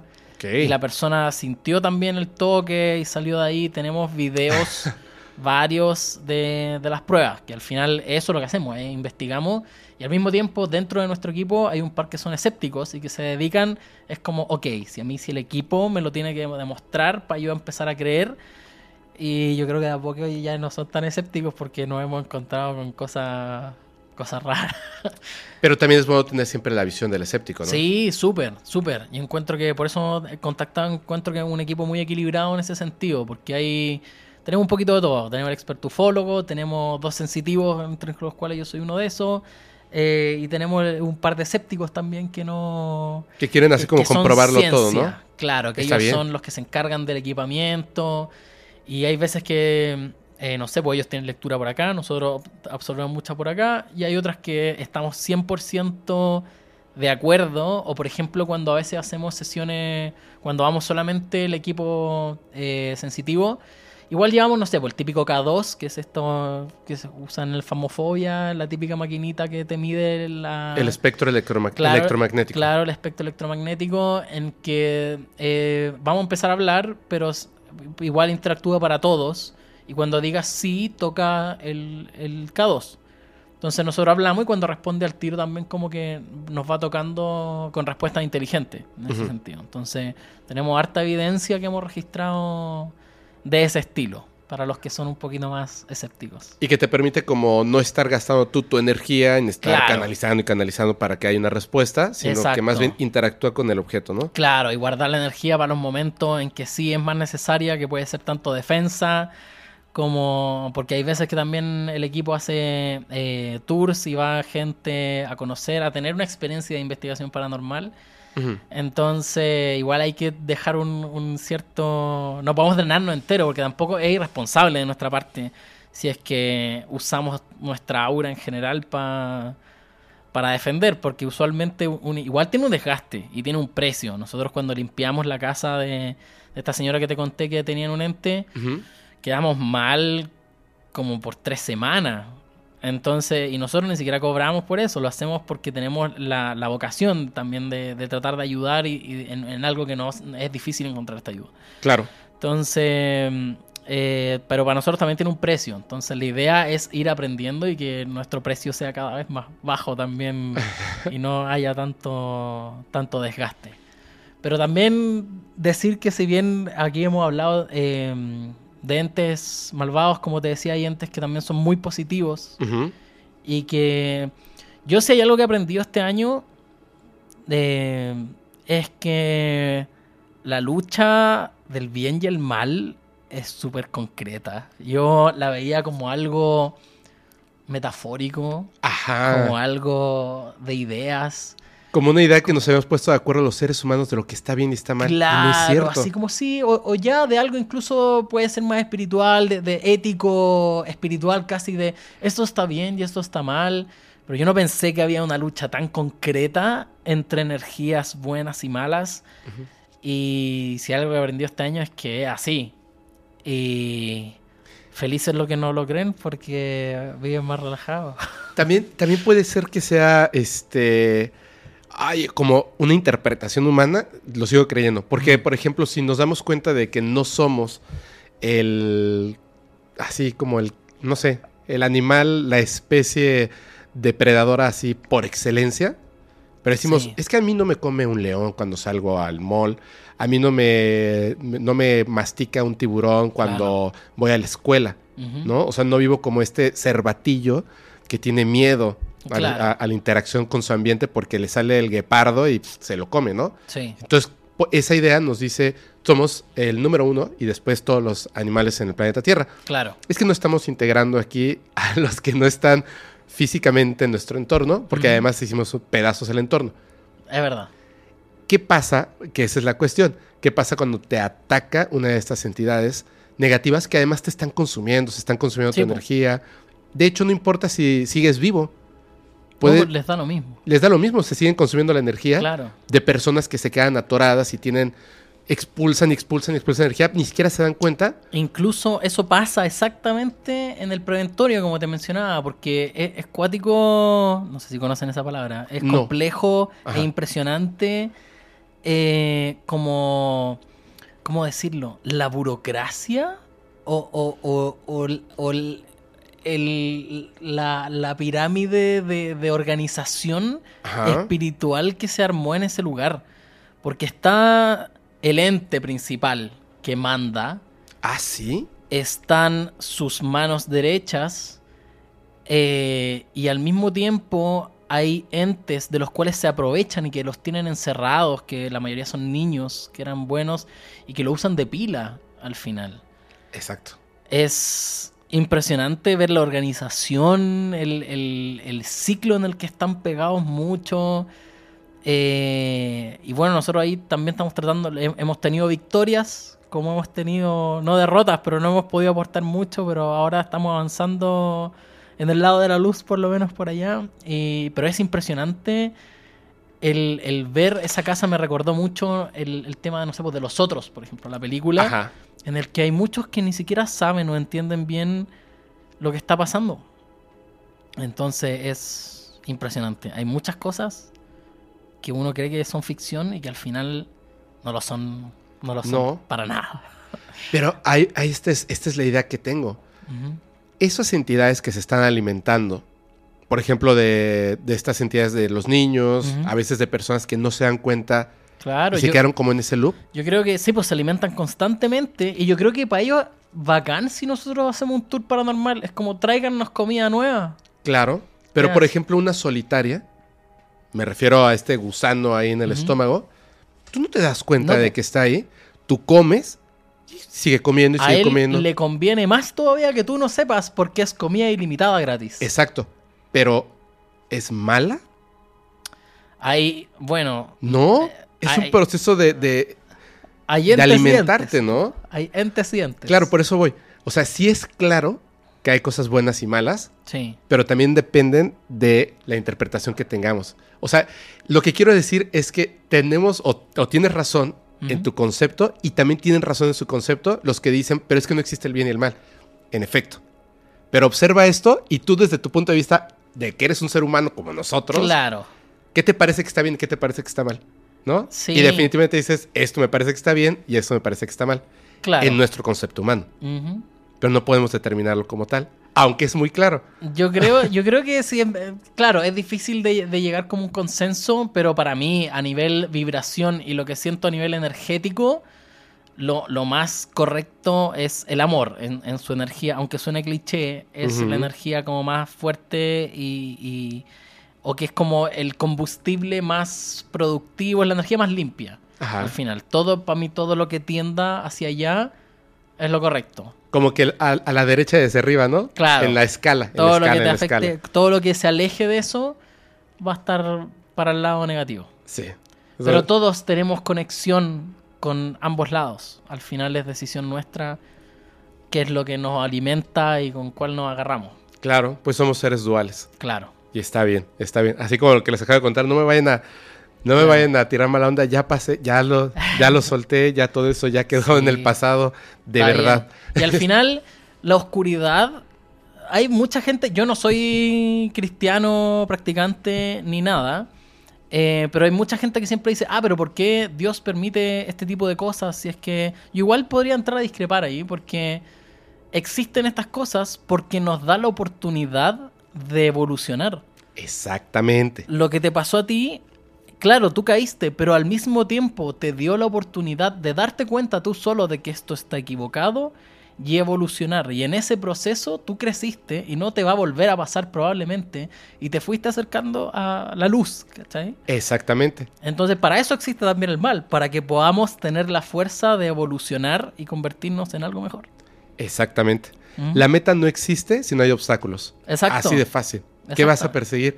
¿Va a ser un partido de fútbol de 11 contra nadie? Eh, claro, Va a ser el partido más aburrido del planeta, ¿no? exactamente. y justamente, bueno, eso, eso es, y me parece que, que está buenísimo para cerrar así.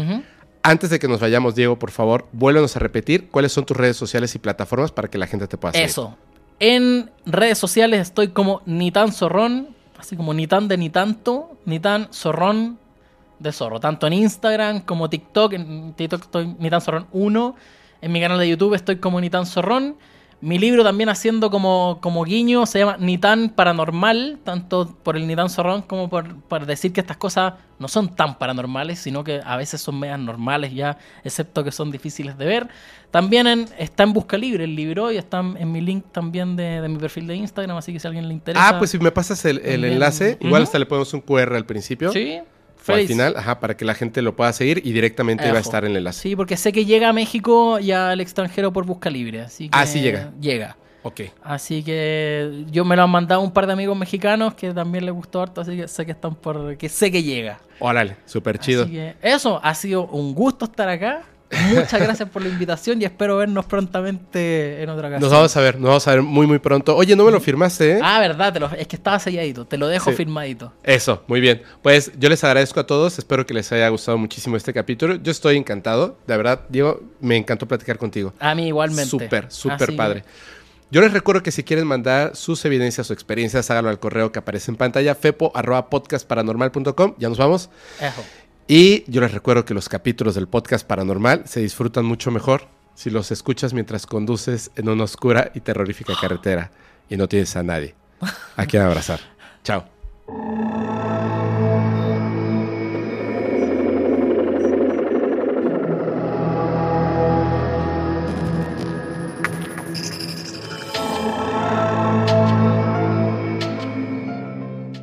¿Estás listo para convertir tus mejores ideas en un negocio en línea exitoso? Te presentamos Shopify. Tal vez no lo sabías, pero nuestro podcast More Than Mamis es un negocio y lo empezamos por supuesto para desahogarnos y hablar sobre la maternidad, no para convertirnos en expertas de ventas y del e-commerce. Así que sí, necesitábamos ayuda para vender nuestro merch y poner en marcha nuestra tienda. ¿Y cómo suena con Shopify? Llegó otra venta. Shopify es la plataforma de comercio que está revolucionando millones de negocios en todo el mundo. Ya seas un emprendedor desde tu casa o desde donde sea, Shopify es la única herramienta que necesitas para iniciar, administrar y hacer crecer tu negocio sin dificultades. Con Shopify puedo gestionar pedidos, envíos y pagos desde cualquier lugar, brindándote toda la información y estadísticas de tus ventas al detalle. Regístrate para un periodo de prueba con tan solo un dólar al mes en shopify.com barra sonoro, todo en minúsculas. Ve a shopify.com barra sonoro para llevar tu negocio al siguiente nivel. Shopify.com barra sonoro. Lucky Land Casino asking people what's the weirdest place you've gotten lucky? Lucky? In line at the deli, I guess? Aha, in my dentist's office. More than once, actually. Do I have to say? Yes, you do. In the car before my kids' PTA meeting. Really? Yes. Excuse me, what's the weirdest place you've gotten lucky? I never win and tell. Well, there you have it. You can get lucky anywhere playing at LuckyLandSlots.com. Play for free right now. Are you feeling lucky? No purchase necessary. Void where prohibited by law. 18 plus. Terms and conditions apply. See website for details.